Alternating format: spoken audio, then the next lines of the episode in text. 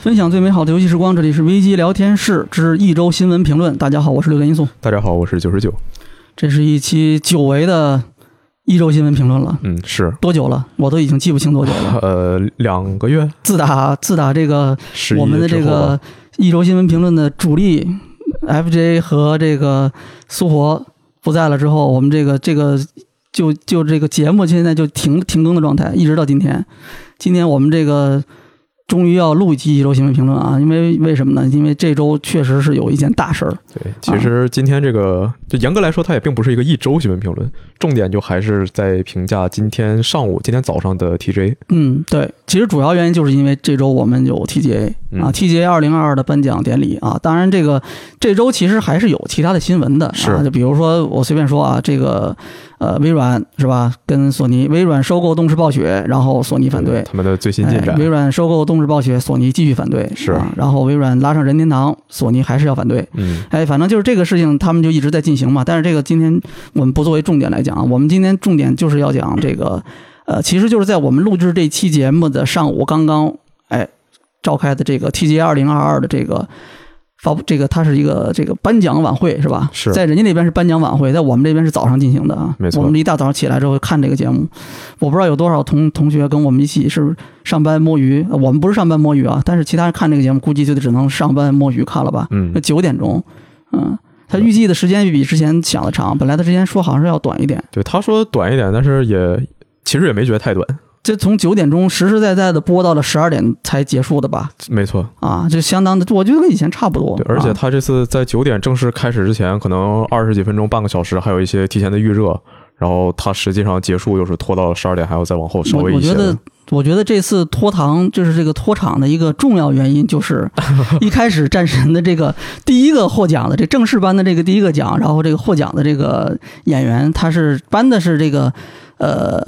最佳表演奖，对对吧？然后获奖的这个人是战神，就这次《战神二零一八》和《战神：诸神黄昏》的这个，呃，他的配音演员，对，奎托斯的演员，奎托斯的配音演员叫 Christopher Judge，是吧？对，他是这个哦，他不光是配音演员，好像，呃，对他除了配音的话，也做了过场动画里的动作捕捉，嗯，这是一个重要，反正是一个很重要的工作嘛。他是这个，呃，有一段极长的、极长的。这个获奖感言是啊，以至于这个最后都开始放音乐上来感人了啊。嗯，总之这个我觉得这场这个拖堂主要原因就怪他啊。然后这个整个发布会过程里面，还就这个颁奖晚会的过程里面，头尾啊就出了一些岔子。一个一开头是这个一个过长的这个就死活不下台的这个获奖感言啊。这个当时是呃，因为这个奖还是是这个呃是谁在旁边跟他一起颁的来着？呃，那个教父哦，对，埃尔帕西诺，我靠，这个好莱坞的的超大牌演员在旁边，哎，就是。微笑着看着他在旁边说，还歪个头就他妈看着他。对，然后我靠，我说他坐在上面得有讲了得有十分钟吧，然后啊，我说他是不是已经下台了？最后发现哦，埃尔帕森诺还是在旁边微笑着静静的看着你，是，然后就静静的看着你装逼，就那种感觉的啊。反正开头这个是挺怎么说呢，就也可以理解吧，但是我觉得还是挺挺有趣的这么一个场面吧。然后最后全都结束的时候，也是出了一个意外，就是这个最后这个颁奖整个这个结束，最后年度大奖颁奖的时候，然后。这个这个宫崎英高讲完话之后，突然上来了一个不知道什么人，这这这这这这事儿还挺离谱的，就是很离谱的一个事儿。讲了不知道这个人说了几句，嘟嘟嘟说了几句话，因为当时他在镜头里面出现的时候，这个人就明显跟其他人不是一个画风，你知道吗？对，就是其他人上来之后都特别正经的，好像这个我我宫崎英高我要把奖杯接过来，我要说话，然后其他人在旁边说可能是翻译，可能是一起上来，可能也要说两句，然后这个人就站在上面。一一摇一摆，左右左明显就是这个人画风很清奇，你知道吗？然后最后果然，最后这个结束之后，是这个 Jeff 发了个推，是吧？就说那个就是意外闯入的那个人，已经我们已经把他报警把他抓走了，已经。对对对。反正这次 TJ 啊，就是这个呃 TJ 二零二这次颁奖挺怎么讲呢？就是确实不枉啊游戏界奥斯卡，每年都有惊喜，好吧？是。所以我们今年今天的这个这个一周新闻评论啊，我们就聊一聊这个。TGA 二零二的颁奖典礼，好吧？嗯，好，那这个最后在正式开始之前，再提醒一下大家啊，我们这个这期节目会同步更新到玩家聊天室，好吧？那个欢迎大家订阅收听。OK，那我们就正式开始啊，我们就按老规矩呗。TGA 我们还是先从这个获奖名单开始聊，好的，好吧？嗯，那这个今年这个怎么讲啊？我觉得跟往年可能情况差不多，反正他这个大作还是会包揽很多奖项。没错啊，今年。这个可以说是最大的赢家，也很难讲。但是我觉得，如果按照这个获奖的数量、获得奖项的数量来说，那今年最大的赢家应该是《战神：诸神黄昏》，没错，是吧？然后我这里看了一下啊，今年三十二个这种 TGA 颁了三十二个奖啊，除了五个电竞相关的，还有一个这种。它应该算是呃网网络主播社群相关的这些一个奖项之外，剩下的都是关于游戏本身的啊。那这剩下的这个奖项里面，那战神：诸神黄昏就独揽六个奖项啊，包括最佳叙事，然后最佳配乐音乐，它包括配乐、音乐作曲，然后包括还有一个是最佳音效设计，然后最佳无障碍创新啊，最佳动作冒险游戏。以及这个刚才提到的这个就是战神的这个呃奎多斯的这个配音脸模 Christopher Judge，他是获得了最佳表演奖。没错，单论数量来说，确实是《诸神黄昏》是赢了。是，但是这个奖项的质量就有点微妙，是吧？啊，他这些也是很很重要的奖项啊。呃，就不是说不重要，但是就我觉得有一点微妙啊。你看这个最佳叙事。这个就不用说，这个确实是一个重量级的奖，没错，是吧？因为就在怎么讲，就是包括呃 TGA 也好，包括好莱坞的这边的评奖是，他们都很重视这个这个奖。它包括了，它其实包括了可能编剧、叙事，整个你的这个游戏在叙事，就是你在讲故事的过程里面，涉及到了所有的这种跟这种编剧、跟剧、跟这个。技术相关的各种各样的东西，没错，都会覆盖啊。它这个奖还是本身比较有这种，就比较重量级的一个奖。我觉得，就有些人他可能会对《战神：诸神黄昏》的整个故事，或者说其中一些角色的性格，觉得不是很满意吧？啊，但是我觉得，就是且不谈他的故事本身怎么样，但是他讲故事的方式，我觉得是非常突出，然后也没有什么问题。就是坚持一镜到底。嗯，毫无毫无这个，就是 心无旁骛啊，就是完全没有，就是我们就是要做一镜到底。当然，这个也有人说是不思进取。嗯，你怎么看？我我觉得他首先他肯定不是不思进取，因为这个东西做起来很费劲的，好吧？嗯，就是其实难度还是很高的。嗯，而且在一些呃剧情还有一些演出的编排上面，也能看出他确实是非常下功夫的。嗯，而且相虽然它还是一镜到底啊，但是从技术上来说，我觉得就是我说的是叙事方面、运镜方面的叙事技技技术啊，它其实是比前作还是有一些怎么讲提升或者说是改进吧。嗯啊，就是因为前作可能我觉得相对来说可能还是这个手法啊，对这个开发组来说，对他们来说跟 C 对 Santa Monica 来说还是一个相对来说比较偏实验性的，或者说比较有挑战性的这么一个。做法，嗯，所以实际上他们也遇到了很多困难嘛，嗯，但是前一座呢，二零一八的这个战神相对来说可能容易一些，因为整个游戏是一直是摄像机是追着奎爷的这个身这个背影，嗯，一直是他的月间的视角去推进这个游戏的，嗯，但是呢，到这一座的时候，到了诸神黄昏这一座的时候，你会发现这个游戏的这个运镜会更复杂一些，它经常会有各种切换。是是吧？然后因为而且这一座我们也都知道了，他已经不只是一个角色了，嗯，中途会有经历过反复多次的这种角色的切换，嗯，那这个里面就涉及到运镜的更多的这种技法了。哎，不过这里面其实有一个让我觉得有点有点奇怪的地方吧，就是我我总觉得《战诸神黄昏》这次到最结尾最结尾的时候，有一个地方它不是一镜到底了，它把这个规律打破了。啊，就是还是有这个，就不是那么那么彻底的，是吗？对，就就有那么一下，但是就觉得好像有点前功尽弃了，那玩到那种特别难受。哦，就 就是这个不够完美了，是吧？对，就你要做你就全是吧，你不要突然给我。我印象里面，我感觉就是有几个镜头，它确实就是会变，嗯，对吧？就是它并不是这个，但是好像我觉得还都是基本上还都是一镜到底的，嗯，这个没关系，我们今天不在这里详细讨论这个。总之，今年这个几个大的奖项里面，那战神。诸神黄昏是包揽了六个啊，我觉得最佳叙事是比较有重量级的，最佳动作冒险这个是可以的，剩下的几个呢，就是我觉得相对来说一般。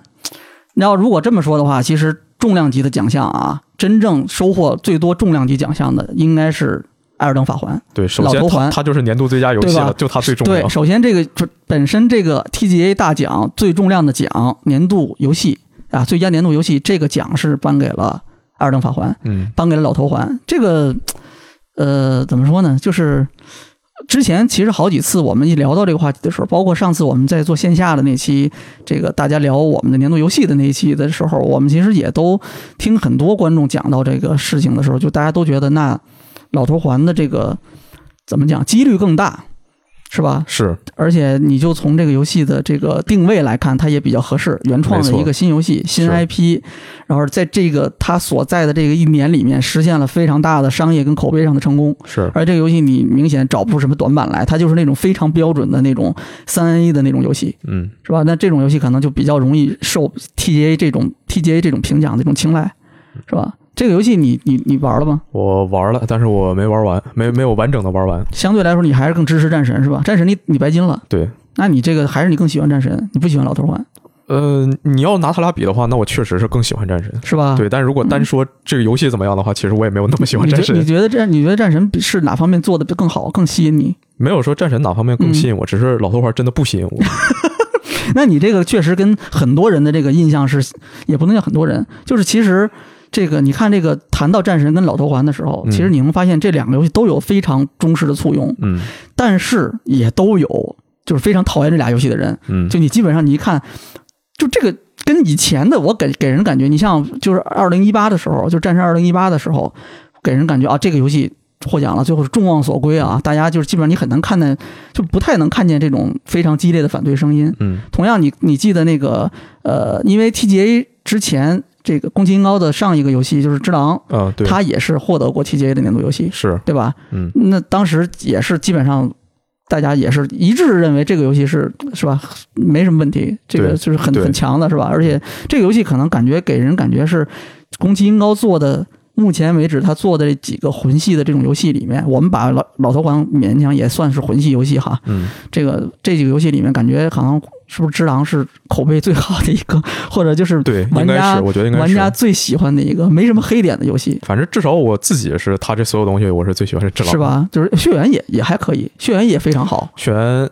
血缘的技术水平太差了啊！就是这个是限制嘛，因为它毕竟是一个实验阶段，它其实算是一个黑魂三的一个一个实验性质的一个一个东西。我觉得就是索索尼所有游戏最该上 PC 的就是血缘。嗯，可惜就这个游戏就是完全就是一点动静都没有啊！是这个也是每一次大家都会猜 TGA 是不是要公布血缘的一个什么重置了。对，要是重置，要是 PC 版，要是直接出个二，是吧？都没有，对吧？但但是什么都没有，这是多少年了？从一六年、一五年、一五年到现在了，这都已经七年了，是吧？我估计可能这就够呛了，已经忘了啊，已经不记得这个事儿了。已经除了这个，那除了年度游戏之外，这个老头环这次还获得了最佳游戏指导，嗯，这也是一个重量级的奖项，对对吧？这个就是你游戏的这个 director，就导演这个职位。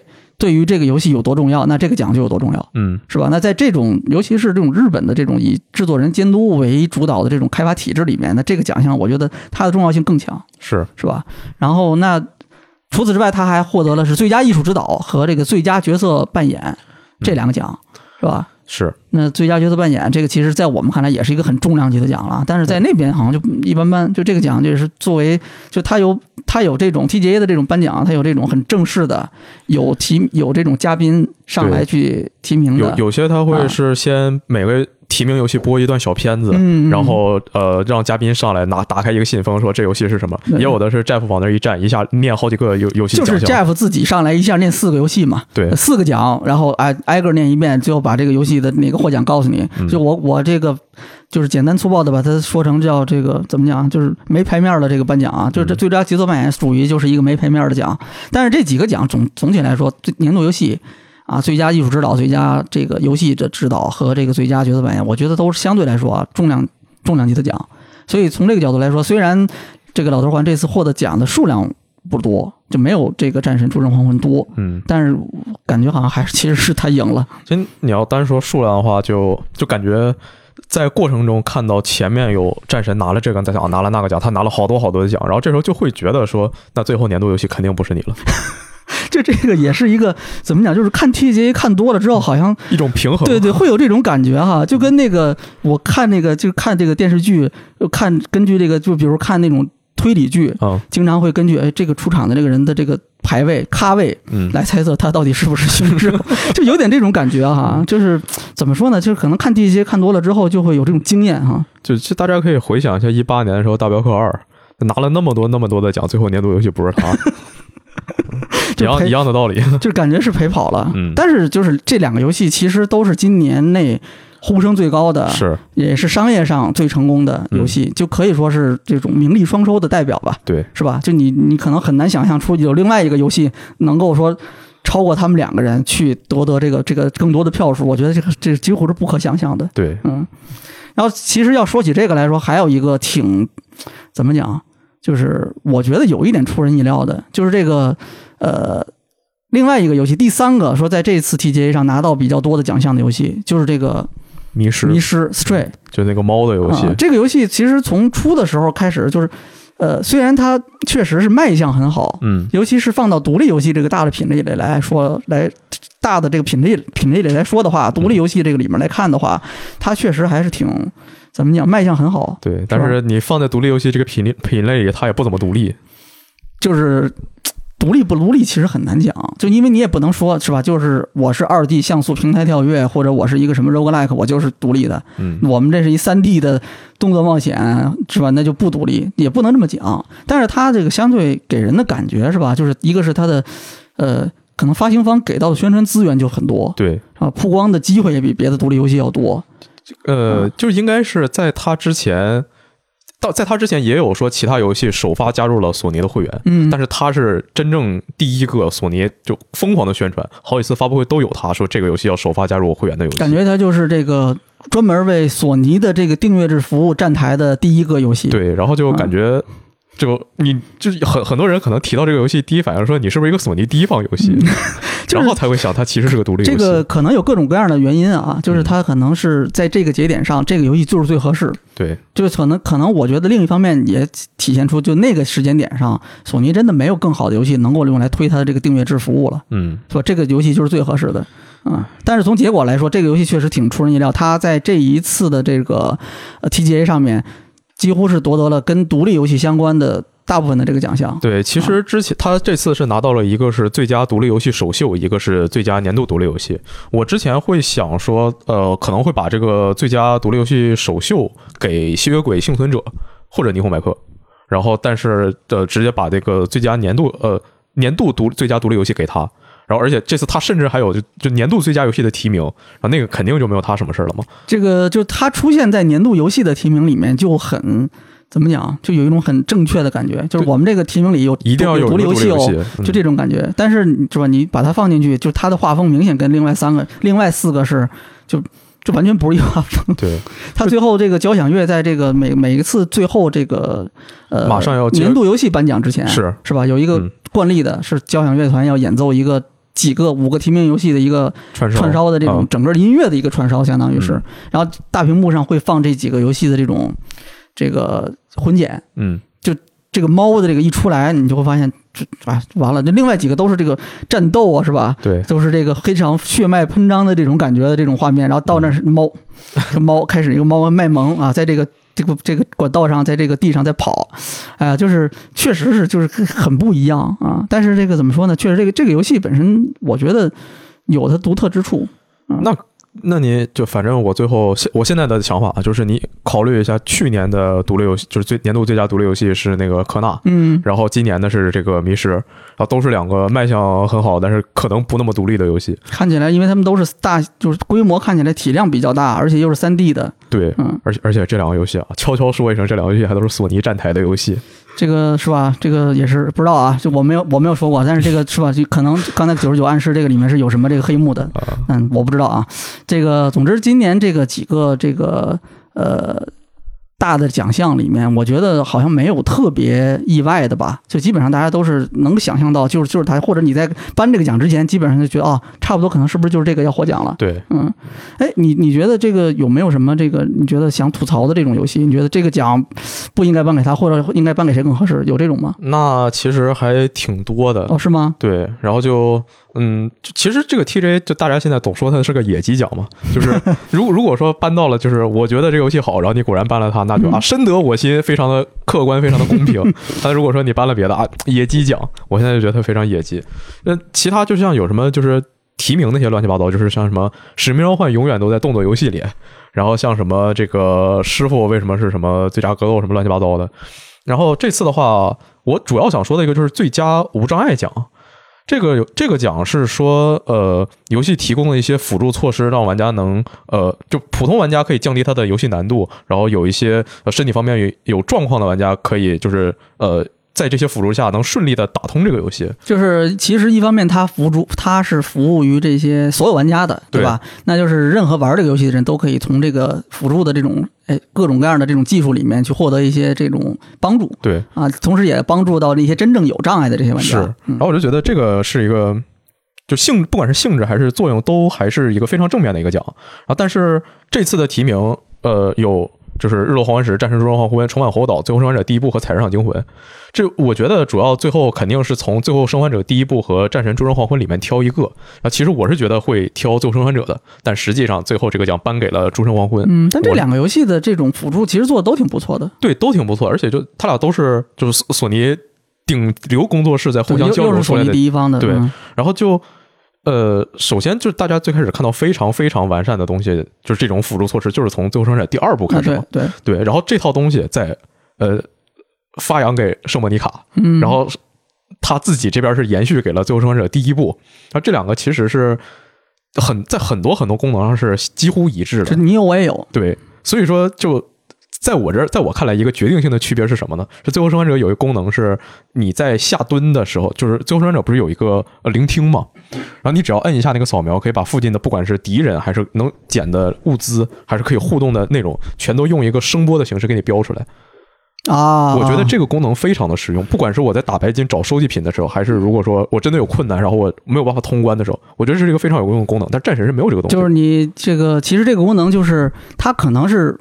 这个也能帮到普通玩家玩，就我只要开启这个，我就立刻能知道这个现在场景里面哪儿有收集品，是是吧？我就可以过去找，对，我不会落东西。嗯嗯，我觉得这个是不管是有这有没有障碍的玩家，这都是一个非常有用的功能。但是战神没有这个功能，你你知道吗？我觉得啊，因为两个原因，第一是就是战神没那么多收集品，确实，它收集品比拉斯瓦斯少啊。然后就是大量的都是一些什么素材啊之类的东西，嗯，是吧？而且基本上这些东西只会在你。要么开箱子，要么战胜敌人，打死敌人，掉落，对吧？就就在眼前一堆嘛，对吧？那你还能看不见吗？是吧？就差给你来个光柱，告诉你我这儿有一个传奇物品了，是吧？箱子你更不可能错过了，对不对？而且即便是这些东西你都错过了，它还有一个铁匠那儿永远有一个箱子，对你一推开，你之前漏的东西全在里面，都能捡回来。所以其实它不需要。还有一个原因，你知道吗？我觉得就是。怎么说呢？就它那种呃，让帮助你听声辨位的这个，它能可能还能提示你一些场景里面能够互动的一些东西，嗯，就这个这个墙啊，什么这些物体啊之类的，嗯，战神其实也没这个方，就它因为本身这个游戏它就没藏那么多东西，对它解谜的部分就很单纯吧，嗯啊，或者你说单调也行，是吧？我每次就是我用斧子。去跟那个墙上的那个可以动的一个什么东西互动，是，或者我用这个刀去拉一个东西，去拽一个东西，或者我用枪去在那个头上在枪上戳个洞，嗯，是吧？基本上就是这么几种，嗯，是吧？就这个可以互动的形式，首先就非常少。他这再给你把这个东西都标出来的时候，就感觉我觉得这个解谜完全可以废了，不用了，完全不用了，不需要任何解谜了，已经。嗯，可能我觉得也有这方面的原因，估计是，嗯，但是我。我不是很服气。总之，反正这个这个你这个奖，我觉得就反正你是对这个还稍微有一点这个，你觉得更合适的是应该是拉斯瓦斯第一部是吧？对，嗯，行吧。总体来说，我觉得今年这个颁奖的这个是波澜不惊哈，就是我们之前预料的这些结果没有一个错位的，基本上啊，其他的抛开刚才九十九说的那些，就是你这是吧？你这个你这个奖。总有一些这种奖项，嗯，它的这种，我觉得你提名就有提名的这个这逻辑就是让人摸不着头脑的这感感觉啊。抛开这个不讲的话，整体来说，我觉得就波澜不惊，是吧？是。OK，那今年的这个 TGA 二零二二的这个整个的颁奖的这个奖项的这个情况，我们给大家简单的总结了一下啊。那这个每年其实 TGA 上面。重磅的内容啊，除了这个，大家会是吧？就是争一下到底谁是我年度游戏，是不是我的年度游戏？嗯，除了这个之外，其实最重要的是每年 TGA 它都会放出大量的游戏的新的预告。对，其实对于我来说，每年 TGA 我就是为了看预告，就是为了看这个，其实就是看各种游戏的这个 World Premiere。TGA 首秀，TGA 它颁那些什么奖，其实我根本不在乎。嗯。就是这个，我们其实很多时候是把它当成是一个，就像一三的展前发布会一样，是就是会放大量的新游戏，告诉你明年能玩到什么，后或者就画个饼呗，对，N 年以后能玩到什么。嗯，但是相对来说，TGA 的游戏大部分其实还是给你展示的是近一两年之内或者至少有个窗口的，嗯，完全没窗口的游戏。可能哈，除了小岛秀夫，其他人可能不会，都都大家都基本有个窗口哈。对，大不了我给你个窗口，回头我再跳票呗。对，小岛秀夫反正是基本上很少给你这个窗口，基本上第一次他出现的时候都是一个，你你甚至有有时候根本都不知道这是是个什么游戏。那小岛秀夫想干啥就干啥，也没人能管了他，是吧？确实。然后今年这个这个我们这个整个这个游戏的这个预告啊，我们在 VTime 我们网站上也是能看到，绝大部分的游戏我们都总结了，嗯，是吧？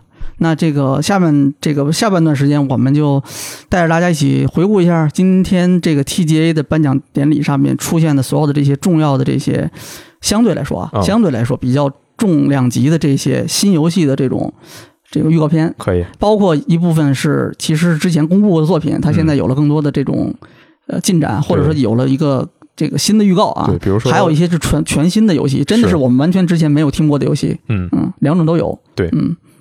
那好呗，那我们就一个一个来呗，是吧？首先，在这次这个 TGA 正式开始，就九点钟正式开始的时候，放的第一个片子就是呃街霸六的新的呃实际预告。然后这次还是正式公布了它的发售日，正式有了一个发售时间。对，这个不过这个之前卡普空其实预告过，是吧？就是说我们这个会有一个发布，但他没有说是街霸六。不过大家基本上都能猜到，就是街霸六。大家大家其实是这么想的，嗯，呃，卡普空说。大家注意了，我们接下来在明天的 TJ 上会有令人难以置信的东西公布。然后，呃，在这之前，其实大家都知道有街霸六。那你说的难以置信，一定是别的东西。你生化四是不是要来一个二十分钟的播片？二十分钟的，或者说你龙之信条是不是要来一个全新宣传？直接把那个村里那段给打完算了。嗯 啊，然后就结果实际上看就是个街霸六，一上来街霸六，然后到最后卡普空再也没有出现过。对，卡普空就是真的就是在一开头出现了，然后之后就走了。对，大家离场了已经。令人觉得难以置信的就是你只有一个街霸六，你都敢说自己东西难以置信，实在是太难以置信了。嗯，不过街霸六也确实算是大作，格斗游戏里面的这个也算是绝对的这个。顶流了，已经对，这倒肯定是。嗯，然后这一次它是确定了游戏的正式的发售时间啊，是二零二三年的六月二日，嗯，是吧？然后而且游戏现在已经开启预购。对啊，然后他这次是重点展示了一些这个新的内容，包括之前他已经介绍过的这个会有一些，就是玩家可以自定角色。是啊，他这次演示了一些玩家在自定角色，然后在游戏世界的各个地方闲逛，能玩的一些什么小游戏啊，什么乱七八糟的。嗯，小游戏这次也反正有几个挺奇葩的一个一个这个一个东西，你可以给大家展示一下这个东西。我我记得这个是。它这个小游戏就有什么像呃一排瓶子，然后你把它给敲了，还有什么就是我其实我没看没太看懂，就一盘菜你把它给掀了。还有一个投篮是吧？对，有一个人投篮，然后他对面把球扔到你身上，然后你要瞬间格挡，可能是在练这个。这个不知道是什么鬼，不知道有什么关系。嗯，不过这个你你以前街霸的这个，就我我我一说这个就想起来以前街霸二的那个小游戏，就你你在街机上你打打过几关之后就会有个小游戏，什么呢？就是很经典的那个拆车呀，有一个。汽车凌志还是丰田，我忘了，就就你就揍他，把那个车拆掉啊！那居然是个小游戏吗？就小游戏，就他给人感觉就是这个打完几关之后，哎，让你轻放松一下，但是其实一点都放松不了，哎，你得狂拆，那狂狂聊。他拆完会给什么奖励吗？分啊，哦分啊，接机计分的呀，看谁打的分高啊。我我以为是什么，就是因因为这次在这个街霸六的片子里有看，我觉得这些小游戏可能在更大程度上是练习一些连段啊啊，给你练习初级的连段，有一些功能是吧？对。嗯，但是啊，你你不知道之前街霸有这种小游戏是吗？我我知道有砸车什么踢罐子的设这个设计，但是我不知道它是哪儿来的。就其实就是从街霸二开始就有了啊，在街街机上面就有，它是这个就是给你去调节这种感觉的一个调节这种氛围的这么一个东西吧，好像挺有意思的。为什么后来我在主机玩从来没见过？你主机不需要这个吗？哦啊，就是不需要这个，没没这个东西。它这个在街机上面是一个挺经典的一个设计。哦，可以的。嗯，OK，这个街霸的话，然后呃，除了这个之外，然后这次他还重点会公布一些这个新的这个角色哈。除了这个刚才讲到，这次会有这个玩家自定义角色啊，然后这个还公布了一些新的参战角色啊，就是第一个是。迪杰，他那个直接就 DJ，对他英文念出来就是 DJ，很奇怪的一个名字。然后玛丽莎，然后曼农和 JP 啊，玩家可以造访牙买加、意大利、法国等地，是吧？然后游戏目前是这个将会进行第二次跨平台的这个封测。是，现在大家去找他那个官网就可以直接申请了，就是参加过第一次也可以继续参加第二次。嗯。这个是街霸六，OK。然后下一个游戏的话，哎，这个其实是挺意外的，是它紧接着街霸六出来的，嗯啊，他最开始说的时候是一个说来自一个呃出名的独立工作室，对，就说的一个就是一个它挺轻描淡写的感觉，嗯。啊，就是说哎，这个来自一个这个呃也是久负盛誉的一个哎这个独立的一个工作室，嗯。然后呢，当当时反正我是没有抱太大期待，嗯。然后结果就是直接一看这是 Super Giant，然后这个弹幕里就当时就有人说了，说这我这觉这是超级牛逼的工作室，然后果然这个画面一放出来，大家一看，其实就就是这个动整个它这个动画的这种效果，还有背景的这个音乐，对，然后一起，其实大家哦，这就是就是哈迪斯。是，黑蒂斯二。嗯。啊。啊，其实当时还在猜说他这个到底是一个 DLC 还是一个新作。但是，呃，其实就最开始刚刚看到说 Super Giant 的时候，我就只觉得这个名字特别眼熟，但是就想不起来它到底是做什么的。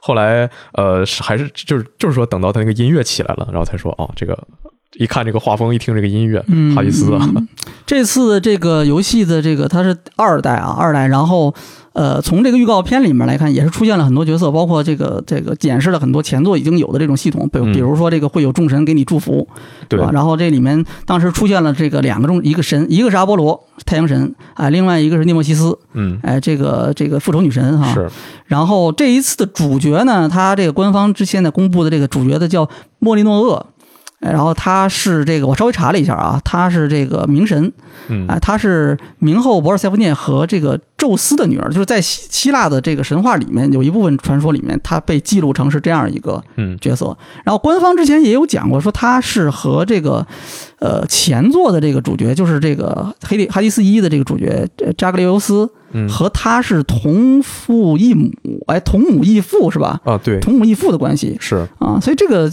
也挺微妙的啊，就是他前作的角色在这一作里面，虽然在预告片里完全没出现，但是不知道会不会实际上其实还是会在这个游戏里面会，因为感觉这希腊神话就这些神嘛，是，是不是？你你你也不可能把之前的都避开，这次重新再来个新的啊啊！除了女主人公之外呢，然后这个当时是预告片里面还跟她一起出现的有一个，就是看起来像是一个魔女的一个角色。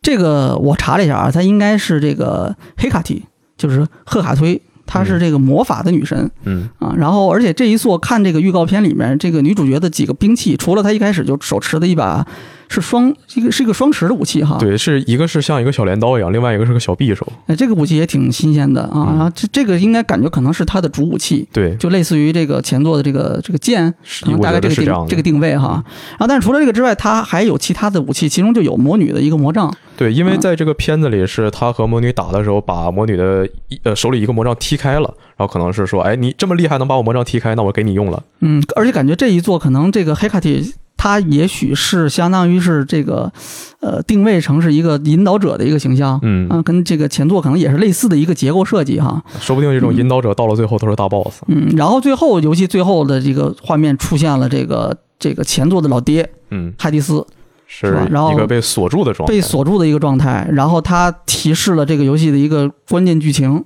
就是这个克洛诺斯，啊，就是他当时说他这个原这个海迪斯最后有几句台词啊，大意是什么呢？就是，呃，嗯，要这个不要小看克洛诺斯啊嗯，克洛诺斯就是时间本身，时间是不能被停止的嗯啊，大概说了这么句。而且这个游戏在开始的时候，预告片开始的时候，这个这个黑卡铁也提到了，就是我们的目标就是要杀死克洛诺斯。嗯，啊，那看来这一次主线就是要找克洛诺斯复仇啊。对，嗯，这个不知道会是一个，会不会是像前作一样又，呃，要刷刷多少遍那那然后才能刷算了吧，算了，才能真的杀死 这个主角，这个这个敌人？虽然虽然这么说，感觉很合理，就是你你一个就是有和时间有关的剧情，然后要尝试多少多少次，但是我真的让我再刷三十遍五十遍，我要死了。就是我其实我其实这个一代就没打出真结局来，嗯因为这个真的是挺怎么讲，真的挺，因为它虽然人家确实一个 roguelike，嗯，是吧？人家就是以这个为核心玩法，这个没有任何问题啊。是，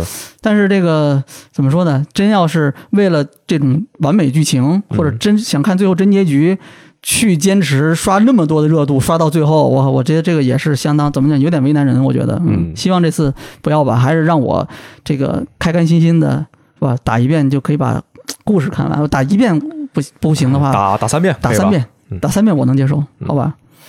然后下一个游戏的话，这个游戏有点特别啊。这个游戏是一个怎么说呢？就是如果说这个《哈迪斯二》的话，算是一个非常这个已经是非常可以说是独立游戏里顶流的一个作品的一个续作。嗯。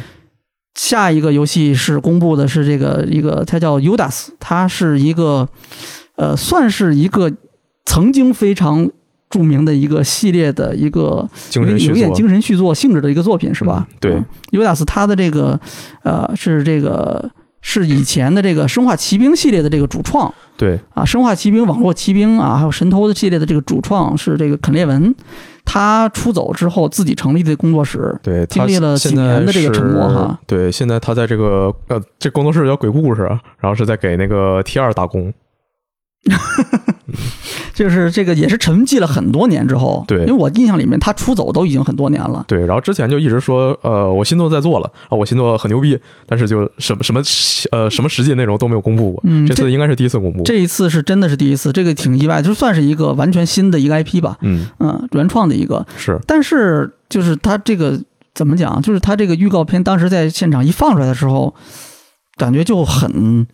就很这个生化奇兵是吧？对，它的这个风格非常的怎么说呢？风格非常的标准，就是就是有那个味道。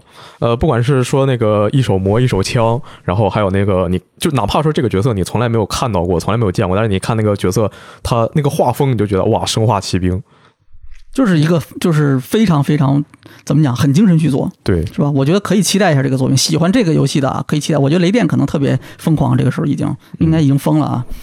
下一个游戏，这个是真的意外，嗯，这个是这个真的是完全没想到啊！就是刚刚发售的，放了几个贝姐三的画面，对，是吧？然后我说这个贝姐这么快就要出 DLC 吗？结果人家。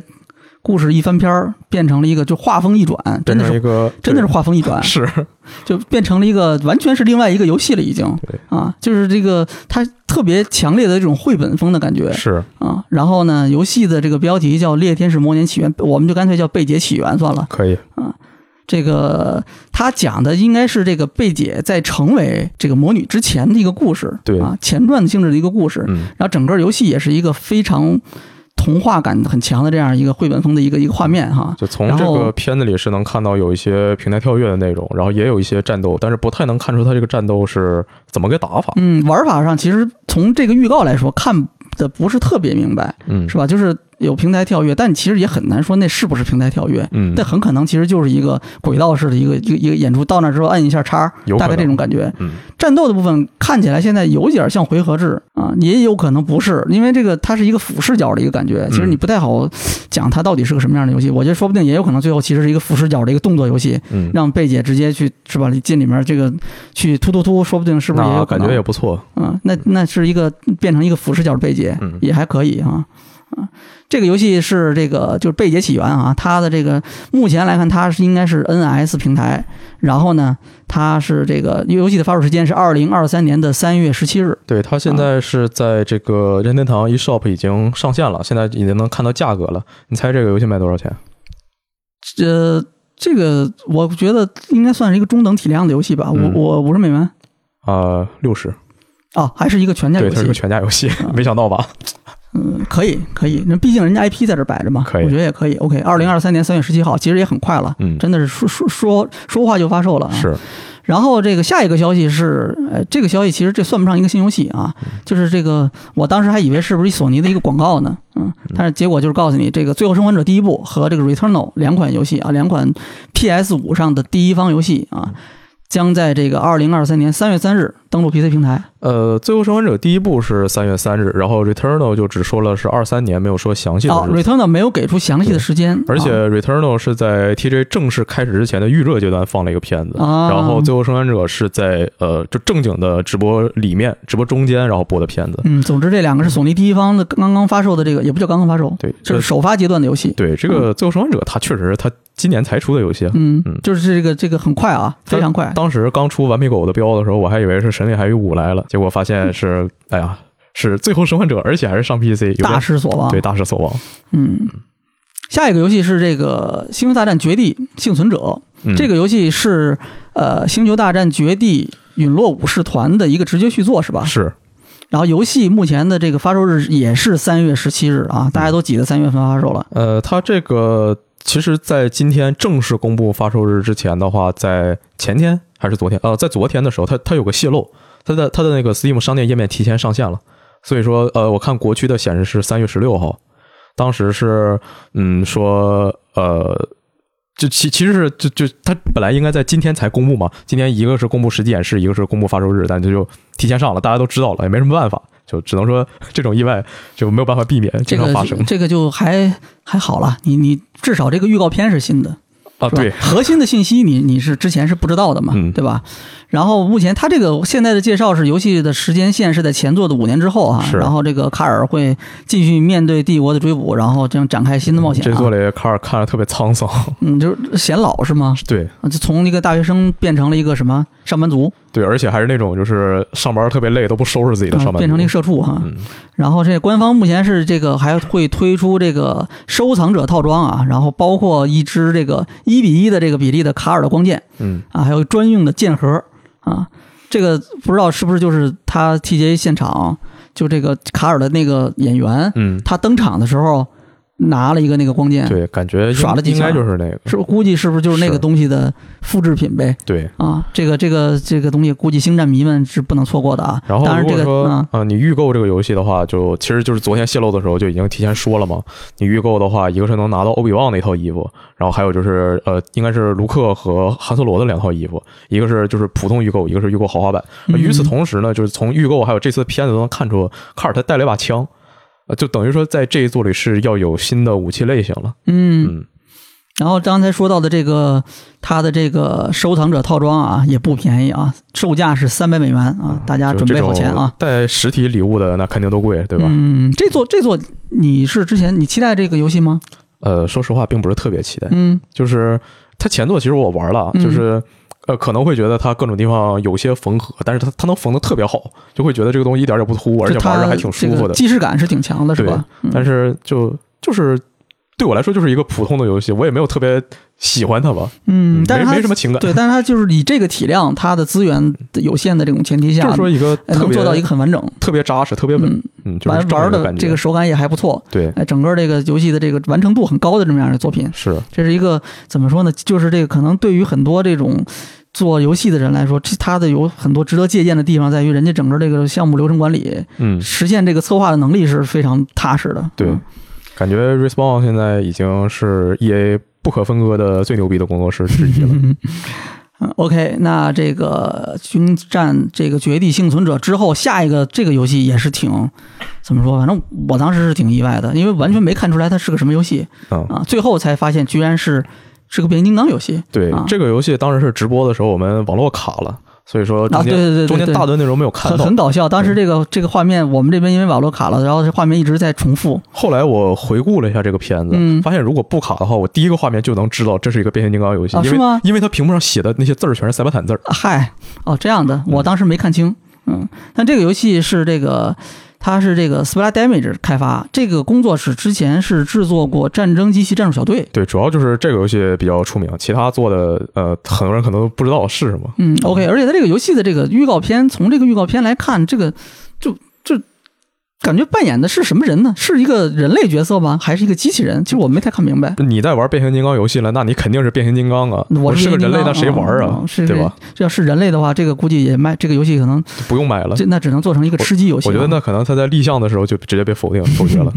然后呢，本作是支持单人和合作游戏哈。对这个游戏之前传闻里说是一个 MMO，然后这点目前确认不了。目前这个我看官方和外媒的说法是支持一到四人合作。然后之前他们官方其实。放了一个没有画面、只有语音的片子，里面我印象好像是出现了震荡波，还是出现了谁？嗯，但是就现在的话，就从这个片子来看，发售日没有，登录平台没有，什么也没有，就只能接着等了。这个信，他这个这次放的就是一个很概念性的一个宣传，对，一个宣传片，其实没有很明确的这种游戏玩法之类的信息哈。对，反正就等着看吧。已经很长很长时间没有玩到一个说得过去的变形金刚游戏了。是，嗯，然后。接下来的这个游戏是怎么说？它画面一出来之后，大家基本上就猜到了啊，因为它有太多的这种标志性非常标志性的元素啊。嗯其实一个主要就是沙丘，就是沙子，啊大量的沙子，其实以及那个就是那个它能踩的那种矿嗯，它不是在在沙子上沙地上看很明显的那种红色的那种痕迹嘛？嗯，嗯，就一眼看啊，这个就应该就是沙丘其实最开始我对这个游戏的判断依据不是这个，啊。我是看它前面闪过了传奇的 logo，我说、哦，我说沙丘，传奇电影啊，传奇影业的那个那个那个 logo。OK，这个这座是这个游戏是全名叫《沙丘觉醒》啊，它是这个 Funcom 开发发行。对，然后这个公司之前是制作过《野蛮人柯南》主题的多人网络求生游戏。对，啊，《流放者柯南》嗯，啊。那个游戏当时反正国内的话，《流放者柯南》这 IP 就没啥热度，然后国国外倒还挺多人播的。对对对，他外国粉丝，国外就是西方那边对，那粉丝挺多。这这个。属于那个欧美爽文，嗯，然后他这个游戏的设计呢，也是它是一个这个多人 MMO 哈，嗯，然后是大量的玩家啊，会在这个他说千人共存的星球中啊，选择自己的生存之道，然后要不断的寻找这个宝物香料。然后这个预告里面给人的感觉就是，反正沙丘的该有的元素都有，嗯，是吧？电影里面主要是电影里面的这个描写的很多这种，呃，机甲啦，就是不是机甲了，就是这个载具啊，嗯是吧？然后这个建筑啦之类的，然后还包括杀虫啊嗯，这些东西反正都有，一应俱全。反正他说自己是一个叫什么开放世界生存 MMO，然后就我也我也不知道玩啥，就就毕竟呃沙丘他以前游戏我也没玩过，然后他那个原作我没沙丘以前最早我玩的就是都即时战略所以说，就我都不知道在里游戏里要扮演个谁。嗯反正即时战略是很合适的，就采矿、采矿，然后哎建造打人。啊。那这个就那就也是呗，一样呗，只不过你是你是一个人嘛，啊。是吧？就偷偷的采矿，嗯，偷偷偷的升级装备，那那我我不能当小沙虫吗？你你你只能被杀虫吃，你当小杀虫还行。但我觉得这个可能就是你想生存类的游戏，基本上大家大家都是就干的就是那个样子，就是这些事儿就是都是那个样子哦啊。你你只不过这个游戏里肯定不会砍树，啊，对，嗯，没没有树给你砍没有树给你砍啊，你只能采矿。嗯，下一个这个游戏也是之前已经亮相过多次的，其实这个游戏也是马上就要发售了，对是吧？对是明年明年一月份对，明年一月二十四号就要发售了，在 PS 五和 PC 平台。啊，Forspoken 哈。是，这个游戏怎么说呢？之前最开始第一次亮相的时候，我记得那时候大家对这个游戏的评价还是就是挺奇特、挺惊艳的一个感觉。对，因为就一看到这些花里胡哨的粒子特效，大家就爽到了。就是它这个呃当时的那些公一起公开的游戏里面，这个游戏就真的是一个新 IP，嗯，对是吧？？就你虽然看着啊，它有很多这个怎么讲 FF 十五的那种感觉，嗯，是吧？然后就包括这个很多光污染的这种特效，对，但是呢，就这个确实是不是一个就是一个原创的一个东西，嗯所以大家其实挺期待它的这个玩法，它是它是它也是这个开放世界，嗯，然后呢，这个剑与魔法，然后在这个里面是这个这个怎么讲，一个一个人生存挑战还是怎么样的？嗯，嗯、这个游戏现在几次亮相之后，给人的感觉好像就没有之前那么的惊艳了。对，而且大家就大家对它的评价已经逐渐变成负面评价了，觉得这游戏要雷，就是感觉这个玩法什么的，是不是有点有点普通？就是会觉得说你你宣传一次是这个东西，你宣传十次了还是这些东西，那你是不是你游戏就只有这些东西啊？到时候玩了之后就跟你宣传一样呗，那我玩啥呢？没有什么深度是吧？但是它有开放世界探索的话，我感觉应该会有比较多的内容吧，要不你开放世界这个是吧，还是得有大量的内容去填充它才好好玩嘛。那你看，二零二二年了，这开放世界都都快成骂人的词儿了，是吧？也是因为就它这个制作门槛还是比较高的，对啊嗯，抛开这些这个就是非常酷炫的特效之外啊，非常酷炫的打斗之外，这个游戏现在还没有给人那种印象特别深刻的这种内容的这种呈现，或者一个主题的呈现。反正从我之前看他那些官方的演示什么东西的，就他那开放世界就是我从一个人跑到另外一个人，他让我去怎么采十个矿，然后我我跑过去采十个矿，再跑过来找他，就这玩意儿这开放世界标配。啊，对，啊标配啊！嗯这个 Forspoken 它是这个明年一月份发售，但是在今天的 TGA 上面，官方是直接宣布了这个。就在当天啊，我们我们这个录这期节目的当天，十二月九号当天，对，各位听到这个节目时，就是已经其实这个它的这个试玩版 demo 已经上线了，在 PS 五平台。大家呃，它也也不限制那个哪个服哪个区，你直接进去搜就可以玩。然后据说是三十多个 G 好像，呃。呃，说这个游戏到底玩起来什么样？然后，所以我其实有点怀疑，他这次试玩里可能也不会包含太多开放世界的东西，但是大致感受一下呢，就给你之后明年到底要不要买做一个参考。对，是。所以其实今天可能明天大大家听到这期节目的时候，可能已经有人玩了，对对吧？就可以这个直接跟我们分享一下这个游戏的这个最新体验哈。而且说在就是这期节目放出来的就是十二月十号的凌晨，索尼会放一个 f o r s e Spoken 十一分钟的演示带讲解啊，大家也可以看一下那个啊，就还是会讲一下这游戏具体是怎么个玩法。对，嗯，因为光看确实是现在已经感觉有点一脸懵逼了，已经。嗯，不过我估计啊，他那个讲解也就是讲就是试玩已经覆盖的内容。OK，下一个游戏，这个真的是重量级，这个我个人认为是本次 TGA 上最重量级的一个，怎么讲新公布吧？我觉得也是啊。这个首先是呃，一上来，因为这个这个片子吧，这个真的是很难用语言来形容这是一个什么样子的一个东西。对，我觉得各位一定是得去实际上看一下这个游戏的这个预告。嗯啊，它这个怎么讲？一上来就是大量的这种呃。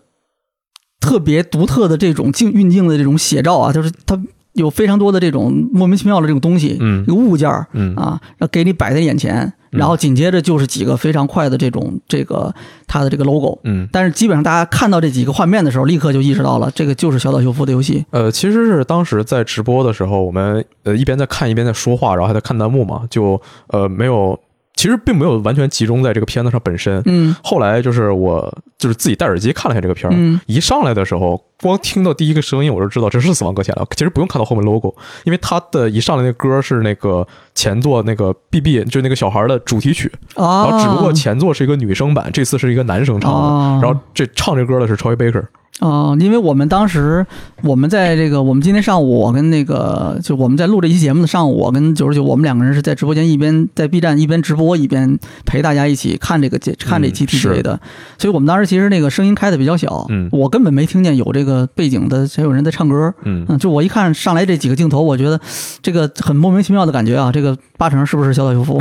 因为之前也说过，但是不知道他是是一个什么新作，嗯，没想到真的就是一个死亡搁浅的一个直接的续作，嗯，啊。他这个虽然这个标题 DS 二啊，但是这个后面这个小岛组发的这个官方的这个通稿里面，直接就是这个游戏就是 Death Stranding Two 哦，是这么写的吗？对，它的官方的中文的名字就是死亡搁浅二，然后这个这个不是它的官方名就是这个 Death Stranding Two 啊，那其实它就是死亡搁浅二嘛啊，对，这个是没有任何疑疑疑问的，已经。当时在上午在看这个，就直接我们在直播的时候，当时还有一些疑问，这个是不是有什么其他的用意？是不是藏了什么？是吧？就是让我们误误误解误解吧？就为什么叫 DS 二呢？是不是有什么用意？NDS 的 DS，实际上其实发现不是啊，它就是这个《死亡搁浅》的这个直接续作。我们现在就是这个叫《死亡搁浅二》应该没有太大问题。嗯，但是官方的这个所有的宣传资料里面，嗯，在这个《Death Stranding Two》后面都会有一个括弧叫 Working Title。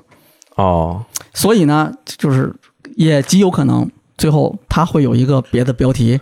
最后等这个游戏正式出的时候，大家哎，就是你你在商店页看的，它都叫就是死亡搁浅。你下载下来看这个 logo，PT，那就真牛逼了，那就真那就完全不是一个游戏了。但是小岛秀夫确实以前经常干类似的事情，是吧？就是这个。这个游戏最开始我印象特别深的，除了大家都知道的那个，就是一看，呃，大家都以为你是操作雷电啊，这个，但实际上其实发现完完不是，大家以为操作 BOSS，大家以为都是操纵的这个这个这个这个这 Snake，但是最后其实发现你操作的是雷电啊。除了这个之外，我当时印象比较深的是早年他有几次，呃，我印象最深的是 PS 三上的那个《潜龙谍影四》，嗯，当时是他早期的出现的那个画面的时候，是一个。就是这个杂兵的视角，嗯，主视角画面的，中途 Snake 突然出现，嗯，一一一下闷倒了，不是闷倒，他是用了一个这个 CQC 直接把这个人撂倒了，知道吧？这是咔一下，然后脸出来了，嗯，这个就是给人的感觉就是小岛会干的事情，嗯。啊，当然这个。这个这个这个这次我觉得应该不是这么一种玩法，因为整个这个预告片展示了大量跟《死亡搁浅》前作有关的这种密集、很密集的这种信息，对，跟前作是一样的，对吧？首先就是跟前作这个里面关系非常密切的这个这个重要角色，这弗拉基尔，嗯啊，首先就是他一上来就抱着这个这个 BB 亮相了，对啊，当然我们并不知道这个 BB 到底是哪个 BB 啊，这个我是我是我其实完全是搞不懂的，但是弗拉基尔一出来啊，这个就没跑了嘛，然后。前半度前半部分里面给人感觉这个可能我猜啊可能是回忆，因为这个部分的这个弗拉基尔看起来那个样子就是首先他是这个身体上还是比较正常的，对，因为在原作里就在《死亡搁浅一》里面。这个他是这个被这个，他身上是有伤的，有伤。他其实是被这个这个 Higgs 被希格斯淋了这个时间雨之后，后背上是这个他是已经是不是正常的状态了，所以他其实一直在一里面是穿的很紧身的这个包的这个衣服的，一直包到脖子。但是在这座里面穿的就小背心儿，对啊，抱着孩子，嗯，很正常的一个样子。而且在这个预告片里，其实有一个镜头吧，我觉得应该其实就是这个这个希格斯，就是这个 Higgs，他当时这个有就是。相当于是可能劫持他的那个时间的一个画面，嗯，我觉得可能其实就是这个，他暗示这个部分就是一个回忆，有可能，有可能。这个然后后半部分，这个展集中展示了一些这个就是很有死亡搁浅这种这种氛围的这种画面，然后最后的最后，这个。努哥就是这个前作的这个主人公山姆，然后直接出来了。这次还染了一个新的发色，是的，也不知道他是染了个头发呀，还是又有什么新的说法了。嗯，总之这个发色是变成了一个像是一个苍白的感觉的一个，对，有点浅灰带点金色，浅灰又有点金色，又很白，反正这个很奇怪的一个发色啊。这个不知道是发生什么事情，也可能就是就是为了酷啊。总之最后 努哥出来了，然后两个人。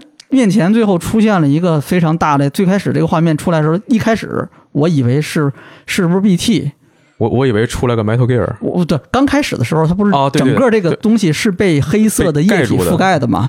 当时我想，我操，这是 BT 呗？对，就是之前那种 BOSS 级别的。是，然后没想到这个这个这个它的细节部部分一看啊，这是一个机械，对，是吧？就是 Metal Gear，嗯，它这个头确实很像，对，但是它没有脚，是。就是没有脚，除了没有脚之外，其实确实很 Metal Gear 哈。嗯，然后这个这个画面一出来的时候，脚只是装饰，上面的大人物是不会懂的。也可以，但这个整个这个画面给人的感觉确实挺带感的，因为一代里面没有那么大型的这种机械哈。呃，对，是没有。就是我我我骑的都是一些怎么讲？我我印象里面最大型的这个载具就是我的那个车。嗯，对，就我的那个卡车，那个是我最大型的载具，开着那个。这次。但是不好说这个东西是不是个载具感觉这个东西不能给你开，可能不是载具。嗯嗯，但这个确实挺震撼的啊。然后，呃，最后的最后，然后这个弗拉基尔也是讲了一句，就是呃，新的旅程啊，他跟这个山姆说，你你的新的旅程要开始了。嗯，那不知道是不是暗示着这一座的主角还是山姆啊？这个好像现在还不太好说，因为有也有可能给人感觉是不是这个弗拉基尔他会成为主角。其实，如果弗拉基尔成为主角，我还挺开心的，是吧？对，因为因为我觉得他演的比努哥好。对，努哥，努哥演的也挺好的呀。没有我，我觉得就努哥他就属于那种就。就是一只萌 cos 谁都像他自己，努哥演谁都像他自己，就是这种本色演出。前前作我就是努哥，对前一作有一段那个努哥跟那个米克尔森两个人对手戏啊，然后那段米克尔森演的那个好啊，然后看努哥跟个木头人一样，给我都看傻了。毕竟是小岛秀夫最喜欢的演员嘛，是吧？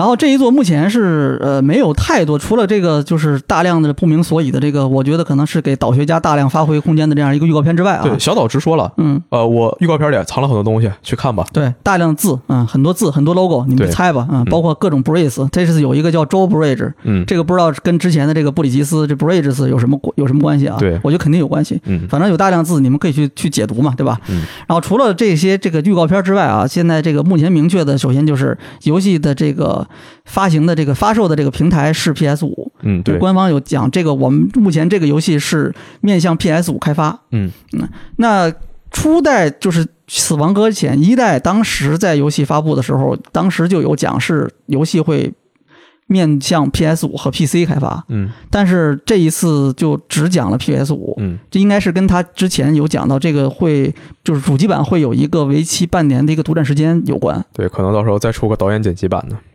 导导剪版，导剪版应该还是主机版，应该是先上。我估计应该是半年之后，也就是说，它这个游戏，呃，假如说是明年六月份发售，这个我觉得不可能啊，这个不可能，因为这个这个游戏现在没有发售日，这个游戏现在没有公发，只公布了明确就是平台是 PS 五，啊，然后半年之后，按照之前的说法，半年之后会上 PC，嗯。啊，然后估估计可能是不是再过个半年出个导剪版，对，OK 吧？我觉得这个是可以，很可能就是跟这次的一代是一样的策略，嗯嗯。嗯，然后。P.S. 五发售日未定，然后另外就是这个官方现在明确讲了几个几个几个信息，一个就是游戏的这个总策划、剧本啊、编剧、导演以及这个游戏的设计啊，肖特秀夫都是亲自操刀的，甚至最后那个预告片，就刚才我们讲到这个不明所以的预告片，最后结尾都有。小岛秀夫就是 Alice by 口吉马，都是他自己剪的。小岛秀夫他就特别喜欢在自己做的东西上写名嘛，亲力亲为。而且就我觉得说，如果说呃一个游戏这些东西不给他干，那他直接就不做了。然后呢，除了他之外，那这个这个前作两个最重要的角色啊，这个努哥诺诺曼这个诺曼瑞杜斯他扮演的这个山姆，嗯，然后这个弗拉基尔的扮演者这个雷亚塞杜，这两个角色在这一作里面都有出演。对，啊，而且在片子里是可以看到的。嗯，除了他们俩之外，之前在这种海报里面出现的几个角色，这次也明确了啊，就是这个艾利范宁和这个有一个这个叫呼纳西里的一个日本演员。呃，对他是一个好像是澳大利亚还是哪儿的，然后日裔演员。日裔演员啊，就这两个人，这次他们在之前的海报里有出现，这一次他也是在这个官方的这个第一批的这种参演者名单吧，算是这个里面也是明确他们会出现。对，但是片子里还没有露脸。对，但是并不知道他们在游戏里扮演什么角色啊。然后最后就是这个 Troy Baker。对，Troy Baker 是呃这次的歌是他唱的。啊，对对对，出现了一个让人联想到他的角色。预告片最后结尾有一个，对，又又总觉得肯定不是，就看起来莫名其妙的，总觉得不男不女。对你，你看他那个他那个发型，你看他那个项链，就觉得这是 Amy 啊。对对对，然后但是就你看他那个体态，看他那个动作，就觉得这好像是超越贝克，就是很难讲啊，很难讲。总之就是这几个这几个重要角色，目前都是已经确定会在这一座里面出现参演，而且我觉得。基本上没有什么意外，肯定还会有大量的这个演员，是好莱坞的这些，或者说就是小岛秀夫喜欢的演员，是吧？在这一座里面会出现。我真的还想再看到米克尔森，米克尔森是我最喜欢的演员。那就看人家有没有档期吧，毕竟人家也是相当重量级的演员了，是吧？OK，那这个关于这个这一次呃 TGA 上，我觉得最重量级的这种新作公布啊，《死亡搁浅二》，嗯啊，我们差不多就聊到这儿。接下来我们继续往后啊，因为还有挺多游戏。铁拳八，这个是也没什么太多悬念，对，因为之前就大家基本上已经知道了啊。这一做官方也说了嘛，说放这个东西。它是在这个上面放出了一个新的预告片啊，游戏目前是预计会登陆这个就是两台四代主机啊，PS 五和 Xbox Series X 和 S，然后以及就是 PC 平台啊。然后官方是这个在这个游戏的这个预告片放出之后，也稍微给出了一些这个新的信息吧。嗯啊，一个是这个首先这本作的这个世界观现在是明确它。依然会描写丰间人和三岛一八的这个故事，嗯啊，然后呢，这个官方的这个这个宣传材料里还专门提了一句啊，就我们这个游戏有一个创纪录的一个做法设计，就是什么呢？我们用二十八年讲一个故事。哦，他因为对，因为这个游戏就是铁拳系列啊，就是他大家比较熟悉的话，他其实是初代做九一九九四年的时候开始，一直到现在，嗯啊，二零二二年。他这就是真的是一个故事，就是一群角色，然后这个角色的后代啊，甚至就是就是那个角色本身，然后一直在不停的在延续、在扩展这一个故事啊。这个就是怎么讲？这个好像我记得这是这是破纪录的一个一个一个东西吧？好像经常也被官方拿出来说。那如果你说就是只要讲的是同样一波人，然后讲一个群像剧，那拳皇这种是不是也能算呢？我觉得也可以哦。但是这个游戏你现在跟铁拳八比，对吧？格斗游戏里面铁拳八跟街霸，这是。顶流一级的是吧？而铁铁拳是系列是已经销量接近千万了，嗯啊，也是相当不容易一件事情。那这一座这个除了刚才讲到的啊，就是这个丰间人跟三岛一八是一样，就是他就是系列的绝对主角啊。这次还特意提了一件事情，就在预告片里面也有一个镜头，就是这个这个丰间人的母亲啊，丰间人他妈这个丰间准，嗯，丰间准这次会作为可可选角色吧参战。啊，这个，然后官方有其他是这个自系列的这个二代，就是铁拳二以来第一次就是再次登场，作为可选角色登场，这是这个第一次。但是我印象里面他在铁拳 TT 里面也是可选角色啊，那但是可能也许 TT 就没有被算到是这个正统续作，这个也有可能。嗯啊，总之官总之官方是特意强调了一下，风间准这次是哎可选角色登场，另外还有五个就是。新的角色不能叫新的角色，其实就是五个这个系列以前的这个经典角色是在这个预告片里面有出场啊。官方也特意讲了一下，就是这个大家其实玩铁拳的系列一眼就拉斯、保罗、洛金还有这个杰克这五个人，然后这个都是在这个预告里面有出现，然后官方也明确讲这五个人是作为可操作角色可以登场的。哦，这些人这些人期待里没有吗？都有啊。那那他有啥可说的吗？这个就是告诉你，这个以前的这些角色这次都有啊，他们都会出现。行吧，就是这大家最喜欢的这些，其实就是人气很高的几个角色啊。我估计之前的这些角色都陆续会出现的，哎，一个都不会少啊。反正铁拳我是。从来就没玩明白过他这系列剧情到底在讲什么。这个剧情非常的神棍啊，非常的神棍，就是非常大胆，什么都敢说。反正，但是怎么说呢，就是不是很重要吧？啊，不是很重要，就是你当当做一个乐儿，每个角色有一个背景板，嗯，是吧？让你知道，哎，这个角色，哎，怎什么样的一个人，他为什么会这样子的？哎，这个其实大概就这个意思。反正我关于铁拳有不要太当真，有个莫名其妙的回忆，就是当时在 PS 二上玩的是六还是几？然后在进游戏之前有一小段 PS 二上，那你应该要不是三，要不四。啊，三四五，我我不记得了，反正就是某一代吧，啊，然后啊四或者五吧，应该是对，然后在进游戏正式游戏开始之前，有一段打飞机的东西，然后我就每次开那个游戏，我整个人都是懵的，我不知道这段是在干嘛，不知道没印象了已经，嗯，你我也不知道是什么盗版盘把什么东西压一起了还是怎么回事，反正挺莫名其妙的，嗯，你这经历总是很奇特哈，然后下一个游戏是这个夜莺，嗯。这个游戏是我对这个游戏比较陌生，我对它几乎是没有什么印象的。这个九十九，要不帮我们介绍一下？这个游戏其实我也没有太多能说的。就是它是谁开发的，其实我不是很清楚，我只知道它被腾讯收购了。然后它这是游戏是干什么的，其实我不是很清楚，我只知道它是好像最开始感觉好像带点卡牌，然后后来发现好像没有打牌，就是纯粹的 PVE 生存建造，然后加上一些呃战斗什么的，反正要素也是很全，是吧？对，然后就。就其实是一个特别莫名其妙游戏，它这个游戏每次的宣发都是在，比如说 TGA，比如说 E 三，突然插入一个素质看着特别糙、特别莫名其妙的片子，而且特别短，可能就三十秒甚至十几秒，你就觉得它好像是一个贴片广告一样。然后后来发现你在一些外媒的汇总里发现这是一个正经游戏，那就看这是个什么游戏，真的是不行，没看懂。它制作者是叫这个 Inflation Games 啊，它是由这个 Bearware 的 Bearware 的开发者前 Bearware 的开发者，嗯。组成的一个新团队，然后是二零二二年是被这个腾讯全资收购了。对啊，这个游戏的基本介绍，官方也给到了一些信息啊，就是孤身一人或与好友同行，那就是单机或者是这个联机呗，多人联网啊，成为无所畏惧的这个。呃，跨界行者在风格炫目的瓦斯幻想世界中探索合成、建造和战斗，就是刚才九十九还总结的这几个玩法。其实你就看他这个游戏里这些角色，一个打扮都跟那些什么呃一九二零年、三零年那些什么小小资本家似的，然后就是他就感觉是他们穿过一个时空之门，到了一个另外一个世界，然后在那开始殖民。感觉是征鹏的时代的穿穿越到了这个这怎么讲？反正就就是上古世纪哈，就是剑与魔法，就是一个风格看着还行，但是。就就怎么看怎么不觉得这游戏能好玩的一个游戏，感觉反正就是穿越好多不同的世界去冒险啊，大概是这种意思。这游戏真是反正挺怎么讲，完全就是属于这种你放在一个 TGA 这种场合里面，属于是反正对我们来说是这种完全摸不着头脑的那种感觉啊。对，很意外。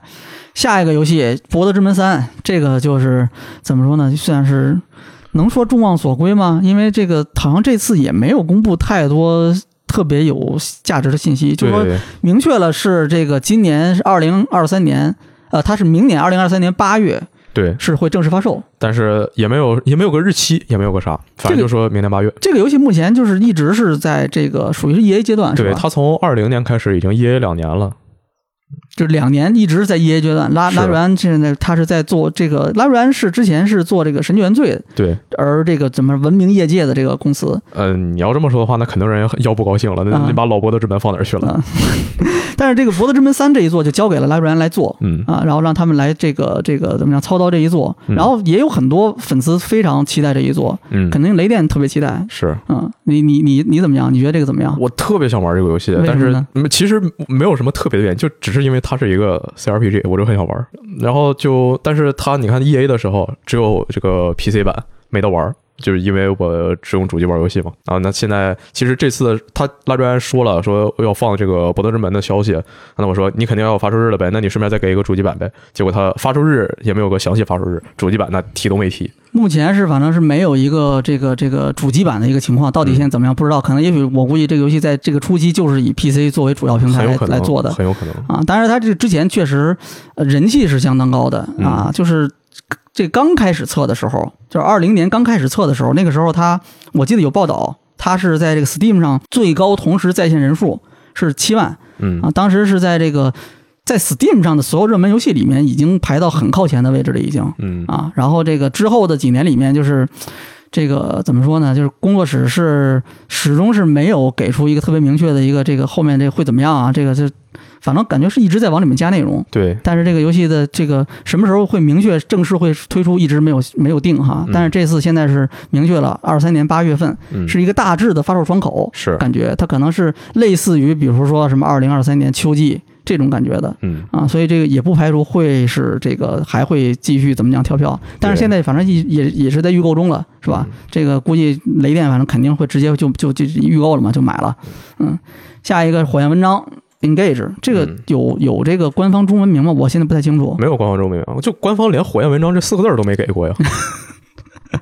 就 是火焰火焰文章啊，火焰文章 Engage 这个是也是反正马上就要发售的游戏了。嗯啊，它是这一次 TGA 上，它是公布了一个会与这个游戏本体在首日一同上线的一个扩展包对，啊，一一月二十，二零二三年的一月二十日啊，这个扩展包会与游戏本体一起发售啊。嗯然后它这个这一次这个扩展包的这个预告片里面是展示了这个呃前作这个不是前作，就是火焰文章的这个之前的这个几部经典作品里面，包括这个风花雪月的这个三个势力的这个主人公啊，嗯埃尔泰贾特和这个蒂米托利，还有这个库洛德，他们三个人啊，这次会作为这个这个他这个新次这次一个新的系统，嗯，哎，会作为这个这个有点像背后灵一样的这个形象会对，替身使者，替身使者啊，嗯怎么说都行，反正会作为这个形象会出现啊。另外还有就是这个，呃，《火焰文章暗黑龙与这个光之剑》里面的这个一个主一个角色啊，龙人奇奇会作为这个一个角色会登场啊。嗯这次就是他这个这次这个这个扩展包的这个预告片的一个一个内容。反正我觉得这玩意儿是挺不干人事的。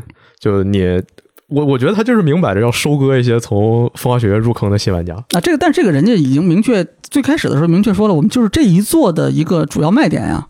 对，那你看他这个主要卖点之前卖的都什么？都是就真正以前系列的，就是你如果说你要拿这个系列一个代表性人物，你就那肯定就是他。啊，小系列的主人公嘛。对，那嗯这三个人是干嘛的？这三个人是就是上一座的封面人物。反正也是重要角色嘛，我们会把有有这个人气的这个 有有人气的这些角色，或者说的那个什么一点，就是我们会把这些有价值的资产啊 是吧，都拿出来是吧，再重新再利用一下。这个那你看前座那么多人，你要不要挨个都拿来买那 DLC 啊？你你肯定会一点点来嘛，对吧？慢这个长期运营的这种做法，我觉得啊，这个 OK，下一个下一个其实还是一个 DLC，它也是一个类似于这个拓展包的这么一个，其实 DLC 的这么一个一个形式的一个内容吧。它是这个地平线西出绝境，呃，这个西进之地、西之绝境都可以啊。它是这个新的 DLC 叫燃烧海岸嗯啊。这个这个，它我印象里面，它好像是原作就是《西之绝境》里面的一个，当时玩家就可以去的一个地方，是吧？呃，我不太确定。哦，反正这个这个地点是之前在游戏里面是有提到过，嗯。然后这一次这个 DLC 就是之前应该也有很多传闻了，嗯。就是这个这次 DLC 就是玩家会直接可以到这个地方去。嗯。啊，然后这个呃目前是官方是明确这个 DLC 是只会登录 PS 五嗯，啊，也就是说这个 PS 版这个不知道它怎么解决这个问题，那可能他就不解决了呗是。是是不知道之后会再出 PS 版，还是说你就必须得升级 PS 五才能玩这个 DLC？嗯这个这个也不排除啊，可能有有这个可能啊。然后这个这个游戏兵的这个官方的这个给到的这个宣传资料里面，我看了一下，也是讲到是 DLC 燃烧海岸是会将主角带到支离破碎的洛杉矶废墟。他在预告片里面有一个呃怎么讲非常明显的一个就是镜头给到了那个。好莱坞，呃，好莱坞是吧？有好几个镜头，好莱坞。啊最后反正好莱坞的那个牌子，你反正也挺难想象的啊，就那几个，就那几个破牌子，啊，是吧？对你周在围楼都在这种是吧。在这种大灾变之后的这种这种世界之后啊，啊这几个牌子还好好的立在那儿，然后但是最后的镜头是直接被一个新出场的一个大型的一个机械兽直接就毁掉了。啊，然后但是这个怎么说，就是好莱坞啊，洛杉矶这一次的这个主舞台是洛杉矶啊，嗯然后呢，这个为了在技术上和创造力上，哎，体现这个团队这个愿景，那这一次将会集中全力在这个 PS 五上让玩家获得最好的体验。这是目前他对这个游戏没有 PS 版的一个解释吧，算是。哎，到时候看看表现呗。接下来是《暗黑破坏神四》，这个怎么说呢？这个因为是也是每届 TGA 就是最近这几次它也是频繁的这个曝光，嗯但是呢，一直没有什么特别怎么说让人特别惊讶的这种，就是让人特别惊喜的内容吧。嗯没有，相对来说，这一次是演示了一个这个游戏的一个呃暴雪比较传统的一个这种剧情演出的一个一个东西，啊拍电影呗。就是对，就是完全体现暴雪的这个怎么讲就是电影实力啊，暴雪电影工厂，这是绝对是不是瞎说的啊？如果说前一座的，就前一次的这个预告片里面，重点是讲这个呃这一代的这个。主要的这个 BOSS 啊，应该是莉莉丝，她是怎么被这个召唤到这个这个避难所这个世界的？那这一次这个电影的这个电影演出的这个预告，应该它其实主要展示两个主要的这个势力之间的这个对决，嗯啊，莉莉丝和这个这个安德烈尤斯啊，这个原本的这个我记得啊，就是暗黑的这个设定里面。啊，之前有提到过这两个角色，但是他其实，在在游戏里面这两个人物都没怎么出来过。嗯，啊，莉莉丝就是因为他设定是，是因为莉莉丝是他是这个燃烧地狱的这个代表，然后这个安娜留斯他是这个高阶天堂的代表，然后当时是他这两个角色，他们两个人，然后最后一起创造了这个避难所这个世界。其实是创造了，就是间接创造了人类，还有这涅法雷姆这个这个种族吧，算是啊。那这个后来这两个人因为对这个涅法雷姆的这个怎么怎么说这个前景或者说是这种定位是有这种分歧，然后就他们是这个反目成仇了。然后这一座可能感觉给人感觉讲的，他应该是这个莉莉丝重新被召唤回这个这个人类的这个世界之后，然后这个安娜利欧斯他是哎回来之后。跟这个这个莉莉丝两个人在在继续对决，但是现在感觉上这个，因为之前的设定里面，艾德留斯应该是已经被天堂流放了，他被高阶天堂应该是流放了，所以这一次他代表谁出场，我觉得其实也挺挺挺迷惑的，而且尤其是他预告片里面还演示了很多这个这个这种就是这种宗教意味很强烈的这种这种画面，就是包括后面的这个大量的这种军队。啊，还有前面这个唱着歌的这个这个祈祷的祈祷的这个人啊，就是感觉他代表的可能也不是高阶天堂，可能是一个新的自己的一个什么一个新的宗教势力，也有可能。但是总之，这个主人公在里面扮演什么角色，现在是完全不知道啊。这但是这个两大势力的冲突，现在通过这一次的这个预告，我觉得演出的是比较比较到位的啊。确实啊，不过这个反正这个暴雪现在的这个骚操作也是比较多啊。就在这个 TGA 这个预告这个放出之前，这个 TGA 开始之前，暴雪还专门搞了一个。推上面还做了一个预告啊！对，他在推特上说：“哎，大家注意了，今天在这个 TJ 之前的凌晨，我们要搞一个活动，大家一记得来看啊！”我们这边凌晨，人家那边那是白天啊！对对对，但是总之。我还觉得这个会不会是一个什么新的消息哈？嗯，最后发现就是一个莉莉丝的一个什么，好像是游戏内道具的一个转推的一个活动。对，转发抽奖啊。然后最后这个，反正哎，最后这个怎么说？这个预告，我我我个人觉得就是暴雪的这种正常水平发挥吧。啊啊，这个，然后官方这次是，我我觉得这个什么提前转发抽奖，实际上什么也不放，就是骂爆也是他现在的正常水平发挥。然后官方这次是除了公开新预告之后，也明确了游戏会在二零二三年的六月六日发售。嗯，哎，然后这个玩家们现在可以开始预购，然后预购是有资获得这个 beta 版测试的这个资资格。对，啊，可以提前开始测试。OK，有兴趣的就可以直接开买。嗯。下一个这个蓝色协议，这也是一个我完全这个 Blue Protocol，这个也是完全我不不了解的一个游戏啊。我感觉柯泽可能会比较懂。这个反正 我我我看这个游戏的唯一感觉就是，万代南梦宫现在玩二次元这套已经玩成流水线了。你看他这个角色很多，就觉得是不是就从那套模板里套出来的一个东西？嗯嗯。在这个这个呃，M M 开放世界什么传说啊？对，就这种感觉的啊。就我我，但我觉得他这个人家就是这个这个 B 财团的这个三选二的这个做的还是很好的。对，而背景也越来越好看了啊。当然，这个我我其实看这个预告我也很难讲啊，他这是不是贴了个画？然后他呃，那应该不是，因为他掉帧是吧？这个我倒没注意到啊，这个这个，反正这个整整体的感觉就是，我觉得喜欢这类游戏应该是还是会比较有兴趣尝试一下的吧。对，嗯，这个游戏就其实其实我还挺想玩的，是吗？对，你都挺想玩的，你怎么什么游戏都挺想玩的？那夜莺我就不想玩，我看那游戏就烦。就我特别想玩一个二次元，然后开放世界，想干嘛就干嘛过日子的游戏。过日子？对，就是呃，其实我不是很喜欢在游戏里什么打架什么的，就。如如果说能一个二次元游戏，然后我能像什么在我的世界里一样盖房子、过日子、种田，我就觉得特别爽。能建造就可以呗。那其实有大量游戏满足你这个这个，但是二次元的好像不多。对，但是就虽然说这个游戏看起来不像能过日子吧，但是毕竟是二次元开放世界，这个你放心，真他们肯定没有建造元素，我敢保证没有建造元素。嗯，但是说不定有模拟经营，嗯，那也还行。嗯，然后现在是目前官方确认本作会登陆这个两台次代主机和这个 PC 啊。对。然后这个游戏是预定是二零二三年发售，这也是只是一个大概的窗口，这其实很很难讲，很难讲啊。然后两个这个游戏的这个预告，一个是这个《遗迹二》啊，《遗迹二》，它是这个《遗迹灰烬重生》的这个续作。对。它叫一机二。然后游戏是支持单人游玩与合作游玩啊，也是将会登陆两台次世代主机和这个 PC 平台。单人的话那就是单人，然后合作的话是最多是三个人一起，跟其实跟之前是一样的。嗯之前对它评价就是一个相当于射击版黑魂吧。这次估计也差不多。它这个风格很独特，是吧？是，就是操作这个，呃呃，热兵器也不光是热兵器，也有弓箭，我看有都有啊，就各种这个这种飞行道具类的，然后去战这种各种巨型的恶魔，是吧？是，嗯，打打打这种恶魔，这个就是风格挺独特的啊。人类幸存者什么再次陷入可怕的世界，对抗这个邪恶的怪物和神一般的头目，反正就。呃，这这个游戏我看他那些就是粉丝还怎么说呢？就是狂热粉丝还挺多的。就他还是这个类型是有这种固定的用用户受众的。对，就是这个片子刚出的时候，就有很多搬运中会搬他的宣传片嘛。搬完之后，底下就有哥哥说：“哎，一记灰烬求生，加这个这个群，大家一起玩。”然后这个游戏是可以与两名好友合作啊。然后这游戏也是随机生成迷宫啊。这个 OK。下一个动物派对，当时也也是在这个 TGA 的这个现场公布了一个新的宣传片啊。对。然后它是相当于是，呃，游戏将会现在算是这个是一个正式的一个时间了，应该算是二零二三年初会登陆 PC、Xbox，首发会加入 XGP。对。啊。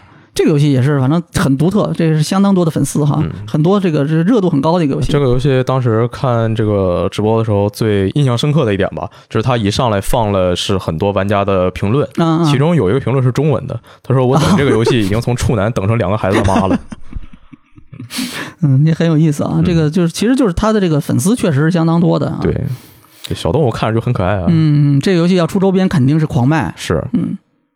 下一个游戏，这个游戏目前没有官方中文名啊，它大，但它它这个游戏的这个来头是相当大，嗯啊，它是这个蔚蓝的这个制作组的一个全新的一个作品，是啊，它这个目前的这个游戏名叫 Earthblade，嗯，我们没有没有官方中文名啊，我姑且给它翻作叫呃大地之剑，可以，我就这么翻啊，我就这么翻，这个暂定啊，暂定啊，它是蔚蓝开发组的一个新作啊，然后这个。就在这次这个 TGA 上正式公开了。嗯，目前游戏是没有一个准确的发售时间，只给了一个二零二四年发售的一个窗口。嗯，但对于这种独立游戏来说，可能也怎么说，也也确实没什么办法吧？啊，现在从这个片子看起来的话，这个新作不像蔚蓝一样是个纯粹的跳跳乐，有更多的是就像那种平台呃平面战斗吧，就那种玩法。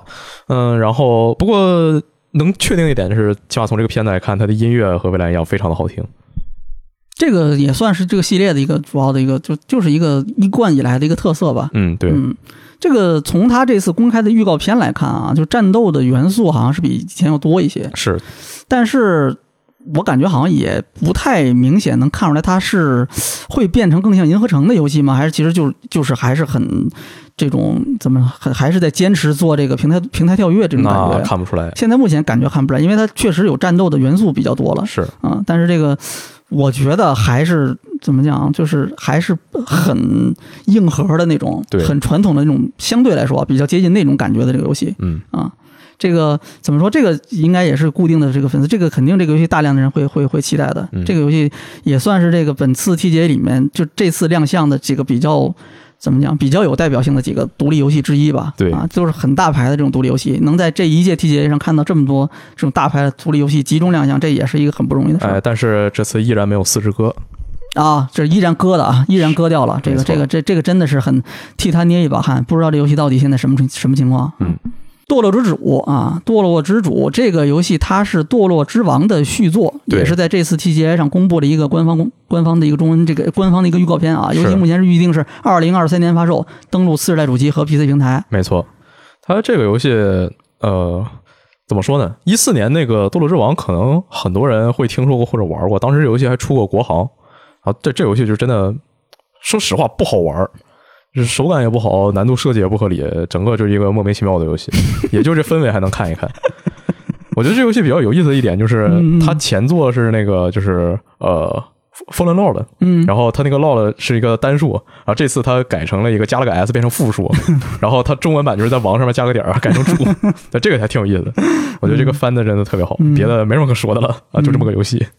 自杀小队啊，杀死正义联盟也是公开了一个新预告，嗯，然后官方有讲这个是就是专门在这个呃这个 TGA 的这个发布会的这个颁奖现场也是专门讲了，这个是蝙蝠侠的御用配音演员这个 Kevin Conroy 在本作中最后一次扮演蝙蝠侠，是。啊，专门讲了一下这个。对这个配音演员，像之前的已经是好多年的几十部、几百部蝙蝠侠的，不管是动画、动画电影还是什么东西，全都是他一个人在配音。嗯，然后在也就是今年，其实就上个月，上个月十一号的时候，他因为癌症去世了。嗯呃，但反正这次就是确认说，蝙蝠侠也会在这个游戏里正式出现，而且这次露脸了。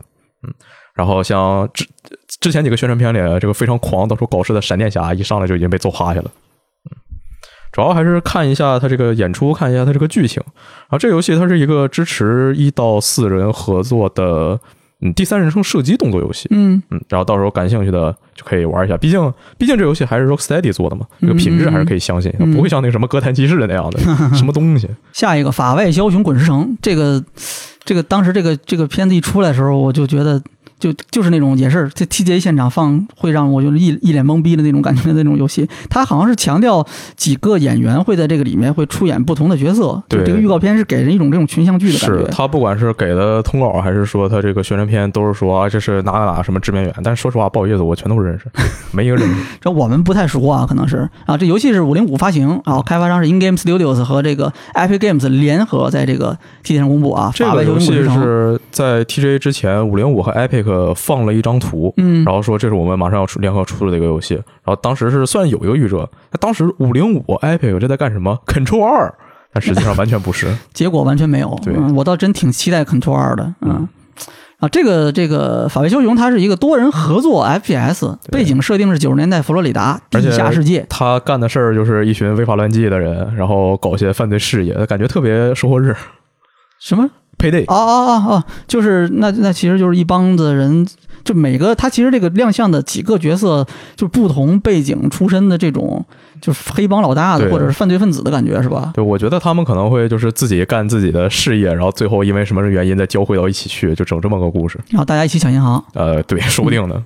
嗯，大概是这种感觉哈。那主要这个游戏它那个角色的建模，然后角色的动作看的他妈梆硬，特别糙，我也不好说，可能开发早期阶段吧。然后，超级马里奥大电影是也在这次 TGA 上是放了一个新的预告片啊。其实它有还还有好几个广告啊，但是有一个新的预告啊。这个预告里面也是，呃，跟上一次放出的那个最后大家印象很深刻，有一个马车的那个大结大结尾啊，那个大家热血沸腾啊。这一次这个重点展示了一些这个蘑菇王国里面的一些元素，对啊，包括这个是吧？就是为什么这个马里奥顶这个砖块它会出金币。是吧？这个这个这一个预告片里也都有解释啊，包括这个它这个下水管道是吧？是个什么构造哈？它为什么能够人会被吸进去，还能再吸出来啊？啊，这个很多这种原来游戏里面那些经典元素，在这一个里面是都做了这种，在这次大电影的这个预告片里面做了一些呈现哈。反正看完这个预告，我唯一感受就是马里奥啥也不是，你这个蘑菇王国随便捡一个路人，闯关能力都比他强。就是这个，就是这个 Captain Toad 哈，是这个，是这个不好说是不是蘑菇队长，我现在还不太确定，可能是蘑菇队长。哦，就是他带着这个这个马里奥到处走嘛，但是感觉他的这个跳跃能力是比马里奥要强，嗯，是吧？对，这个这个马里奥反倒给人一种，不过我觉得可能电影他会描述一个成长过程啊，最开始的时候就比较废柴吧，对，但是后面看上一个片子，感觉马里奥和路易基是从另外一个世界来这儿的，哦，对对对对，穿越过来的，对啊，但是在这个怎么说，在这个里面最后。会就成长为真正的那个这个超级水管超级水管工 马里奥是吧？他可能说不定在原本的世界真的就是水管工，因为你看他跟这个世界蘑菇王国里面的这个就是完全就不是一个世界的感觉。你看那个上一个宣传片还有那个路易吉就在那修水管的画面呢。可能这一次这个这个奇诺比奥王国蘑菇王国的这个冒险啊，这个我觉得我还是挺期待这个这个这一次的这个这个电影的啊，感觉真的是它跟一般的游戏改编不一样。不知道这个是不是因为任天堂的关系啊？但是它真的跟一般游戏改编不一样，它真的就是一个，呃，服务于怎么讲，就马里奥系列粉丝的这么样一个电影。可以，就是目标非常非常的明确，应该是啊。流放者啊，Ghost of New Eden。对，这个就反正我我我们网站上我给它翻译就是流放者这个新伊甸之灵啊，管它是不是正经翻译呢？这个是《奇异人生》就初代《奇异人生》那个 Don't Know 的他们开发组的六个新作之一。我六个新作。对，之前他们有一次公布说我们换了一个新的 logo，然后呃改了一个这个工作室的名字，嗯，就其实就是把 Don't Know 中间加了个撇儿。我也不知道为什么有什么区别，反正他就这么加说我们改了个名儿，然后同时公布说他有六个新作，然后从 logo 风格来看的话，这是其中之一。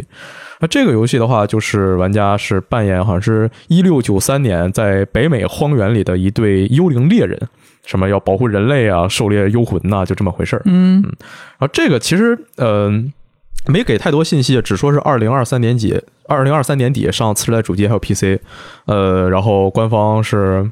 呃，我觉得是一个非常神奇的事情。是我今天早上的每次有这种什么发布会，我都特别亢奋。啊，早上五点起来的时候，我看一眼手机，看那个呃，Focus 就是这个游戏的发行商，他们官方在四点钟的时候发了两个视频，一个是这个《伊甸之灵》，一个是这个呃《战锤四十 K 星际战士二》。嗯嗯，这两个游戏他发了片子，然后但是呢，就是这这这个东西国外完全没发。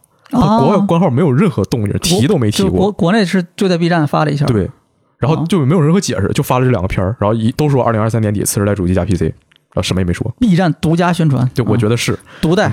然后反正就呃，这这两个呃之后，我我说，哎，那你提前公布了，你 TJ 干嘛呀？你是不是要放一些新的东西？发现 TJ 放的预告就是他中中国官方放的这两个预告。那那那那这个那说不定是临时工这个。对，反正就挺莫名其妙的，但是。这两个游戏我还都挺期待的，我特别喜欢 Focus 那堆就是莫名其妙看着就二线，然后看时间都多的游戏。这这个这两个游戏就卖相还都还不错的，还很不错的。而战锤这个也是很经典的。对，尤其是星际战士，星际战士前作是那个一一年的，然后当时是那个也是 C 啊，是不是 Saber 做？我忘了，那反正是 THQ 发的。嗯。然后这次是 Saber 做的，但是我不知道为什么 Saber 明明是一个 THQ 下面的呃发行商，但是这次给 Focus 发了。那反正这个游戏被称作星际战士无双啊，就大家到时候可以。对，不不管是战锤感兴趣，还是第三人称动作设计感兴趣，都可以玩玩。他也是很有很固定的粉丝。对，嗯。但是我有一个非常不爽的就是，这大哥他打架的时候总把头盔摘了。我我不想看他那个人脸，我就想看他那个头盔。头盔比较帅。对，嗯。就难道你会想看什么士官长把头盔摘了吗？谁看呢？士官长戴着头盔就反正也那那样啊，也也不是也不是很帅，对，也也不是很想看杜牧 盖摘摘头盔是吧？嗯。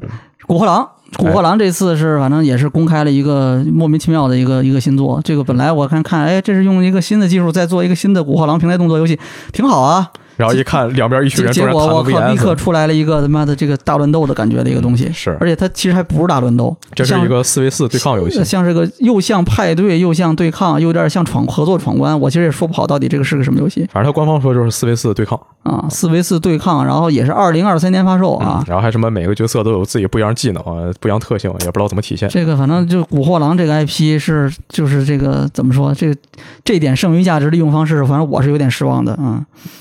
那怎么办呢？那没办法，没对啊，确确实确实没办法啊。OK，我们这个基本上这个 TGA 的这个整个总结也基本上到最后的尾声了啊。是最后的尾声，这是就是重量最重量级的这种公布都是放在最后，就得来点大的了，对吧？这次其实也不例外，基本上这个呃可以说是呃除了 FF 十六这个大家之前就知道，嗯，另外一个这个东西真的是。完全出乎意料的，对这个东西，我觉得比 F 二十六就这个当时这个这个预告片，它是因为是在这个宫崎英高刚，呃，刚登台之后，然后就登过一次台之后，对，然后哎，这个 Jeff 神神秘秘的说，哎，我们这个放一个，这个也是一个这个久负盛名，或者说是其实已经有相当长年都是历史的这么样一个游戏的一个续作啊，然后结果当时我看出我什么游戏啊，这是，等他妈看到这个机甲的时候，我想我好不会吧这个。装甲核心这个居然是，对，当时看到机甲的时候，我也完全愣。结果真的是装甲核心。当时是就最开始他说一个久负盛名的系列，然后哎完全不在乎，然后看开头莫名其妙完全不在乎，过一会儿看出了一个万代的标，完全不在乎。你这个万代你有什么久负盛名的东西？你肯定就搞一些什么那个二次元二流游戏。但接着这个 From Software 就出来了，对，然后哎哇装装装甲核心，当时就是那个 就是如果大家去看那个直播录像啊，看到这个 From Software 出来，我说话都说不利索了。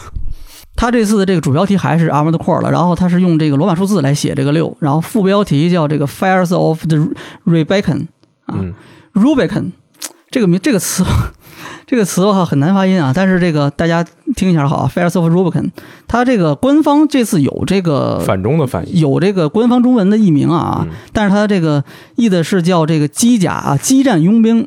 然后境界天火，对，也是吧？不太知道这是，就是因为装甲装甲核心这个译名一直是国内的民间译名，对啊，就其实在这之前，这个游戏一直在中国大陆，就是它都没有官方中文。那好多游戏不都这样吗？就是它其实真的是已经挺久远的一个系列了。它这个初代是九七年 PS 上的一个游戏，嗯啊，然后当时就是主打这个呃，可以玩家自定义、自制这种这个各种配件，然后去自。自己制作这种组装那个机甲啊，然后去这个硬核机器人打架，哎，其实就是它是比较相对比较硬核的这种，然后去战斗啊，然后这个呃它其实就给我个人的感觉啊，因为我对这个系列不是那么了解，但是就是接触过一些，就给我个人感觉它有一点像这个，呃，就黄飞空战那种，就是它其实呃有故事，有很多的这种故事背景设定，但是呢，其实没有特别明确的这种主人公。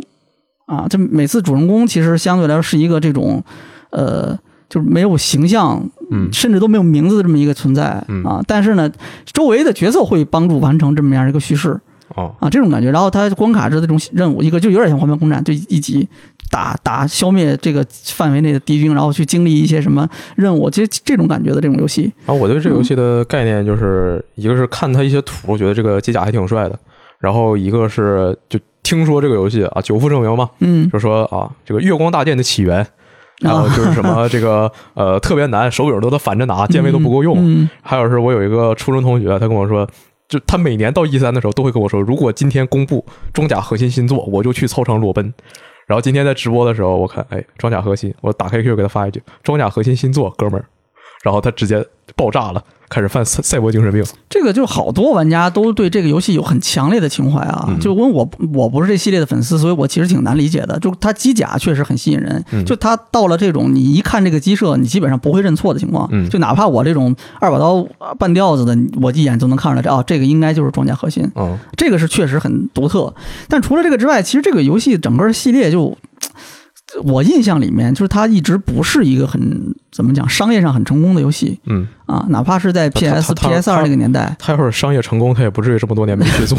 它的上一座五代还是一二年，嗯啊，就离现在也十年以前了。嗯啊，当时是在 PS 三上，但是上一座其实是就如果说前几座。就一二这两座，就是我印象还是比较深的。就那个时候，粉丝还是很多的，而且它因为是在这个里面属于独树一帜的这种感觉的一个作品嘛，在 From Software 的游戏里面也算是这样一个游戏。嗯啊，但是这个的前一座就是这个五代，其实就挺怎么讲，就挺失败的吧，就口碑挺差的一座？啊，因为它是一个呃从。从立项开始就是一个给当时给人感觉，那时候看他的新闻啊，就是给人感觉这个游戏就是一直在摇摆啊。最开始的时候定义是定位是一个支线性质的这个外传性质的一个作品吧啊。然后甚至那个时候说特意说没有用，因为他这个系列一直用都是这个阿拉伯数字来写这个序号。一代除了一代之外，一是没有，但是一他大家公认那个就是一啊。之后的二三四都是阿拉伯数字。然后从五代开始，他当时是改用了一个罗马数字的五，啊，其实就是有一个用意是这一座它其实定位跟之前是不太一样的啊，它是一个外传性质。潜龙谍影 V，哎，操！你要这么一说，啊，但是呢，就是这一座就是这个后面整个的这个游戏的这种就这种架构设计很多东西都改掉了，它甚至已经变成了一个多人联机游戏。哦，是吗？啊，它是一个多人游戏，而且呢，它是全程联网，要求是。嗯啊，全程联联网，然后又赶上那段时间，我印象里面是 PS 三和 Xbox 的三六零的网络都问题很多啊啊，甚至有一段时间就这个游戏是停运的，那不就正版游戏受害者了？这这就有点那个意思吧。然后这个游戏实际上它二零一二年发售，但实际运营时间可能就是一年多两年的样子，就就就终止运营了。嗯啊，然后这个这一座。我就看了一下啊，就是 因为他这次公开的预告片是一个很概念性的演示，就是把那些装甲核心的粉丝肯定会很喜欢的那种东西拿出来让你看一下，嗯，就是很带感，嗯。啊，你没有这个系列的经验的这些人，可能看的时候也会觉得，哎，我操，这个很硬核的一个机甲游戏，也会有兴趣，但实际上这游戏会怎么玩，其实看不出来的，啊，然后这个官方其实。这个给到这个我看了一下，给到这边的这个宣传资料里有讲，他是强调说是万代南梦宫会和这个 From Software 一起合作啊，万代南梦宫会继续发挥它在这个市场行销方面的这种哎影响力啊和这个手段啊。好，然后 From Software 是负责这种技术开发、创造力方面的这个这个事情。我也不知道，我也不知道粉丝社有啥哎，然后双方一起啊，然后他们是这个。官方原文说的是要在重新审视 Armored Core 的这个系列的核心概念的基础上，带来崭新的动作游玩体验。对，十个重启系列有八个都这么说。然后呢，玩家是他强调几个点，一个是机体组装，这个是系列之前就有了，自由的更换零件啊，操作只属于自己的机体，这就典型的广告语啊。哎，你觉得他这次就像就是他以前操作那么硬核，这次会做的更简单一些？我觉得有可能，有可能就是他。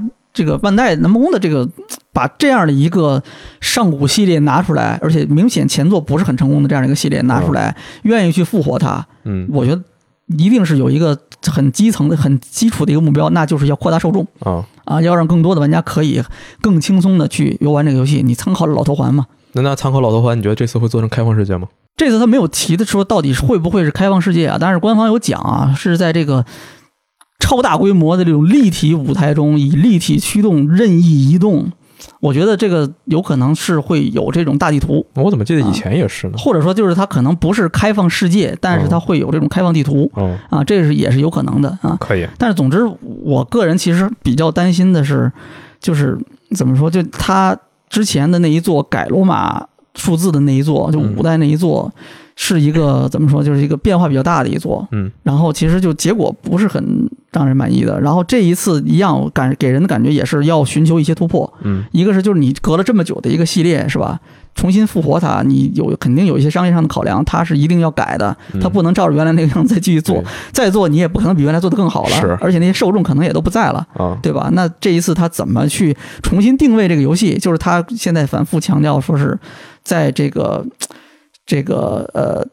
活用以前的这个这个玩家核心这个基础之上啊，核心概念的基础之上，就是这个机体的这个定义、自定自定义、定制，然后改装，然后去对战，在这个基础之上去体体验这种哎更好的这种游玩体验。这个具体要怎么做？这个其实我是比较担心的吧啊，因为而且关键他这次预告片真的就是概念演示嗯，但我觉得就哪怕同样是概念演示，这次给的内容也非常多了。就你想想，当时《智狼》刚公布的时候，他那个。就是画面上两个像骨头一样东西，中间有个齿轮，咔嚓一声没了。就这一次，反正也是这个做了非常周密的准备，嗯，所以他这个给人的感觉是这个这个宣传规模一上来就是先拉满了，已经对，然后你对这个游戏的预期首先拉满。对他给的一些呃说明官方的材料，还有一些就是商店页什么的，说这次的初期开发监督是更新高啊，这个就没什么意外的。然后的呃总执行的这个负责人应该是呃做只狼。监督的那个人，对《只狼》的这个这个主策划或者主设计师啊，他叫他叫山村优，嗯，他是他现在是这个游戏的总监督啊。对，好，反正这个游戏如果说到时候动出来，我还我还挺想玩一玩的，就因为我特别喜欢这个系列的机设，我就喜欢那种看着特别厚重、特别沉的机啊。对，我也是，我也是。就就比如说看完高达之后，我买的第一个胶是那个龟爸。然后特别想要扎古，但是扎古其实都出的特别早，然后玩具不好做的不行嘛，所以买了龟爸。还有就是那个，其实我也特别喜欢《樱花大战》那些开锅炉锅炉啊，对我我就喜欢这种东西，看着就爽。高达细脖细腿太没意思。不，它的这个就是那个装甲核心的这个机甲设定是没得说的啊啊，这个相当的出色的这种感觉啊，独树一帜可以说是。然后这个游戏是目前是这个预计是二零二三年啊，也是没有一个明确的一个发售窗口。对，然后登录这个它是本时代和次世代主机都有，都会兼顾啊，PS 五、PS 四、Xbox Series X 和 S 以及啊这个 PC 平台。嗯啊，它甚至还有 Xbox One。对，我操，我也觉得这个是相当这个野心是很大啊。我靠，这个是几兼容几个时代的这个这个机器啊，到时候看看。是真希望它能把这个优化做的比较好啊。最后啊，压轴戏作为这次 TGA 二零二二的颁奖典礼的最后压轴戏，《最终幻想十六》。是啊，这个之前也是，呃，因为已经反复的这个跟大家预热过好几次了，就是吊起来这个胃口了。吉田直树要亲自过来做一个演示，是一一方面是就直播里面他不停的说啊，我们最后会有最终幻想十六，我们后面会有最终幻想十六。然后还有就是这次开 TJ 之前，他也就是说吉田直树会来，然后带来一段特别的演示。你特特别演示演啥？总不能演十四吧？那你肯定演十六啊。所以大家一直都在等这个。嗯，放到最后来看的话，感觉怎么样？跟之前几次的片子观感比，就是这个其实啊，就说说实在的，说实在的，就我对 FF 十六目前到现在为止放出过的所有预告片，我都不满意。为什么呢？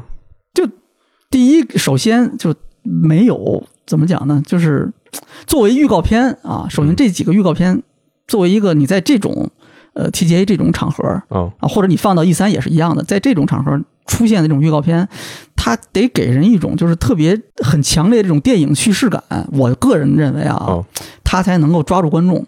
就是你真的放一段实际演示，嗯，效果可能不会很好，嗯啊，因为就是在这种场合下，大家其实更想看的是一个很精彩的一个演出啊啊。相对来说，FF 十六公布到现在放过的几个片子，首先。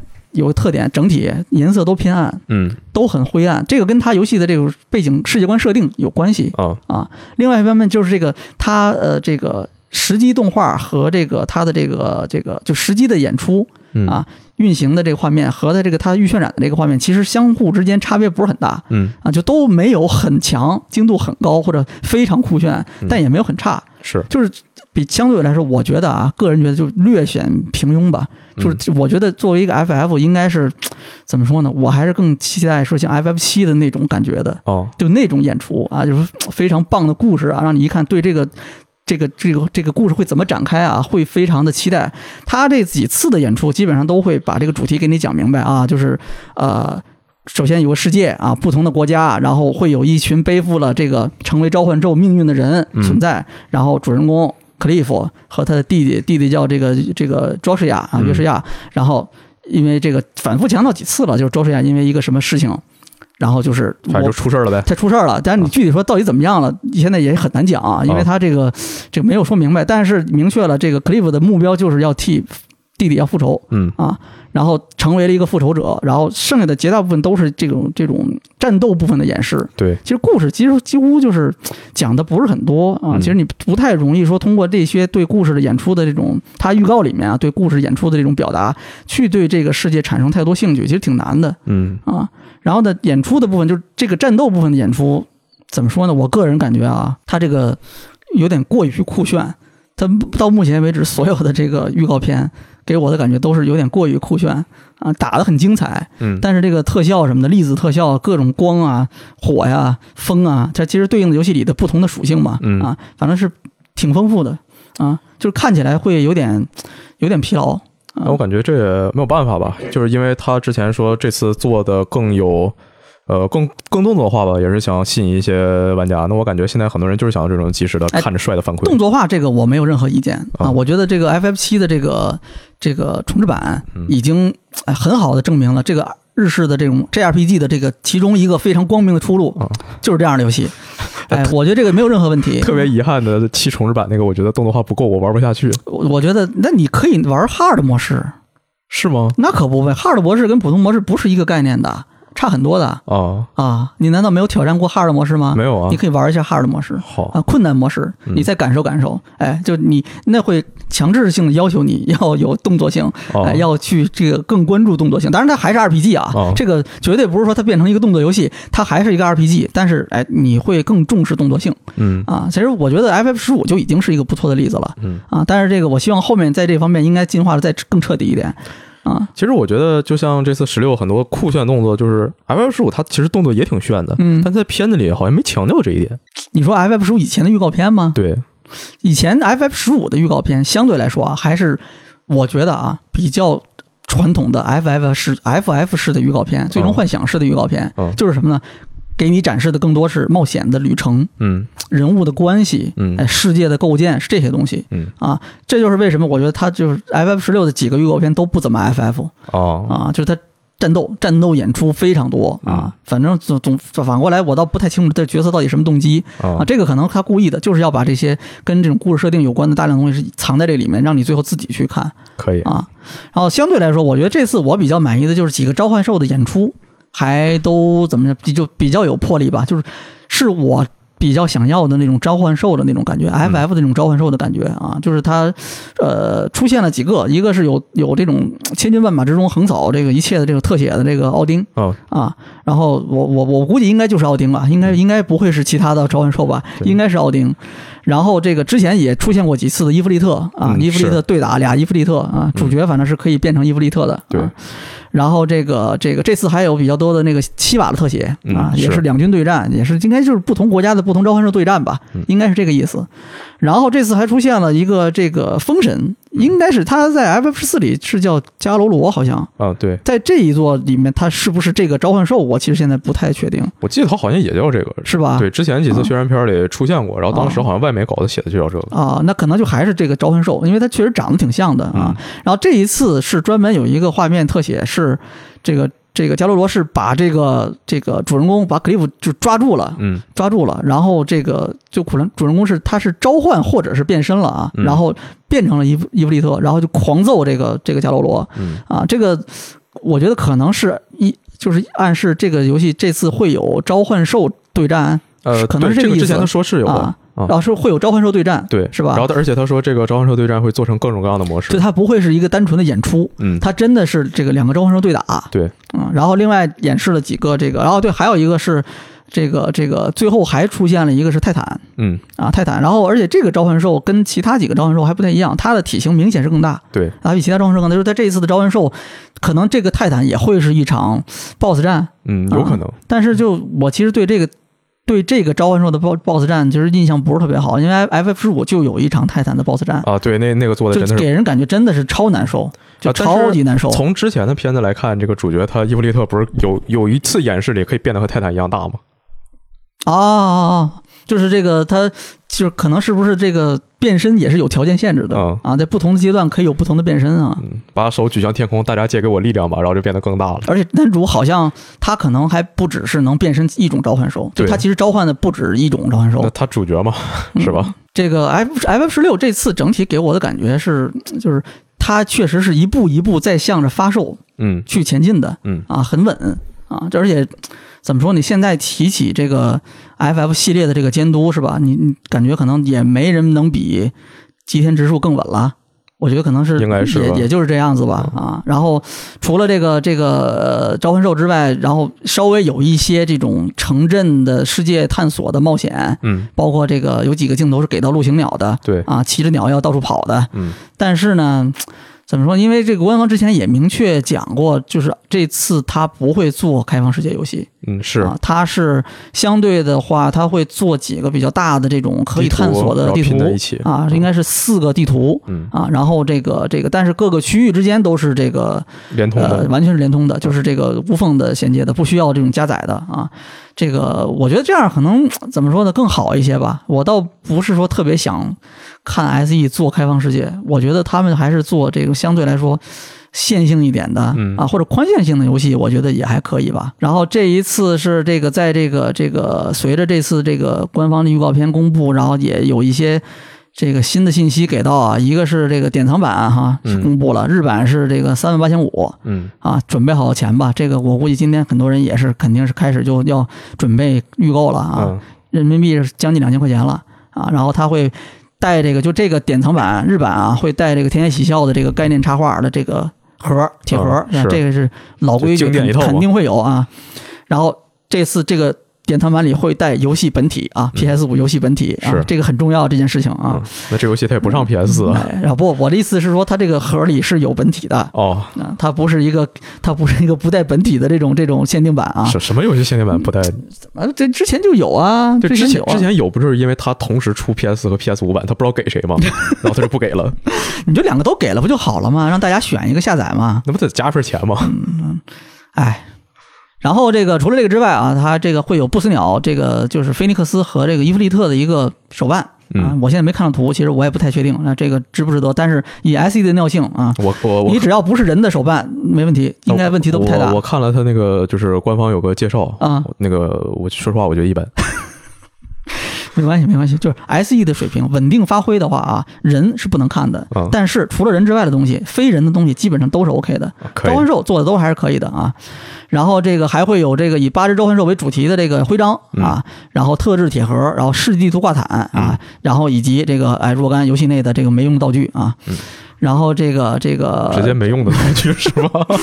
我觉得就没没什么用，这东西反正对我来说没没有什么没有什么卵用的东西。但是总体来说吧，这这次这个作为一个压轴预告，呃，就是稳定发挥啊。这个游戏的这个目前的这个游戏的发售日是二零二三年六月二十二。对啊，一样是这个 PS 五会有这个半年的这个独占这个独占期啊，然后之后应该是会这个这个全平台。啊，之后不好说，他可能也就上个 PC。OK，那今天这个差不多，我们这个已经把今天这个 TGA 二零二二的颁奖典礼上面的这个绝大部分的重要的这个新游戏啊，整个给大家梳理了一遍。对啊，整个看下来，就你觉得今天这一场发布会上这些新游戏，你个人感觉怎么样？我觉得挺充实的，挺满意的。嗯，主要是就。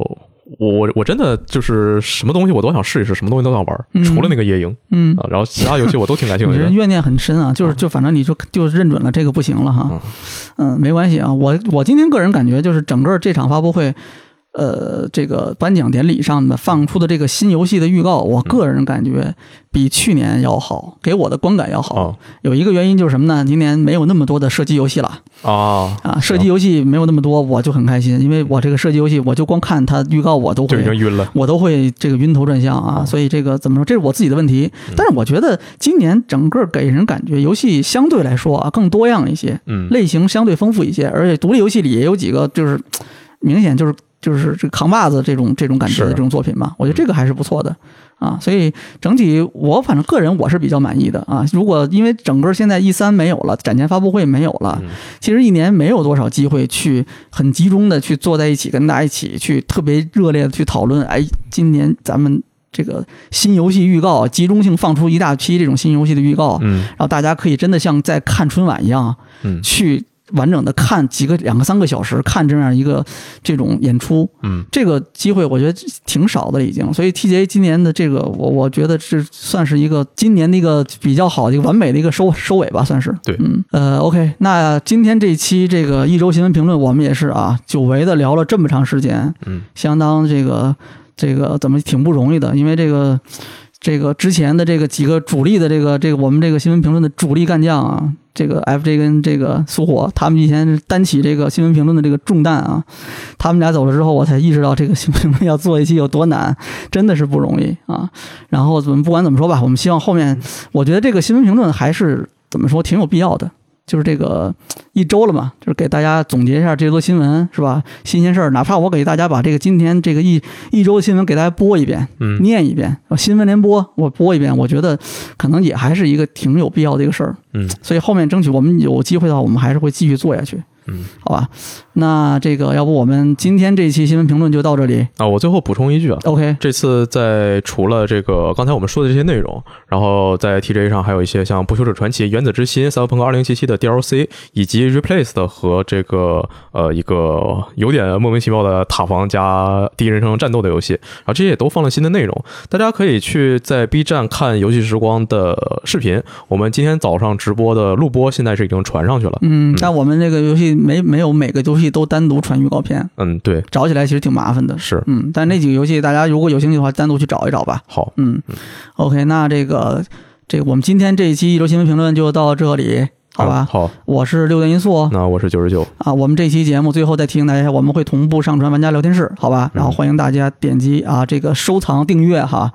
OK，那我们就下期节目再见，拜拜。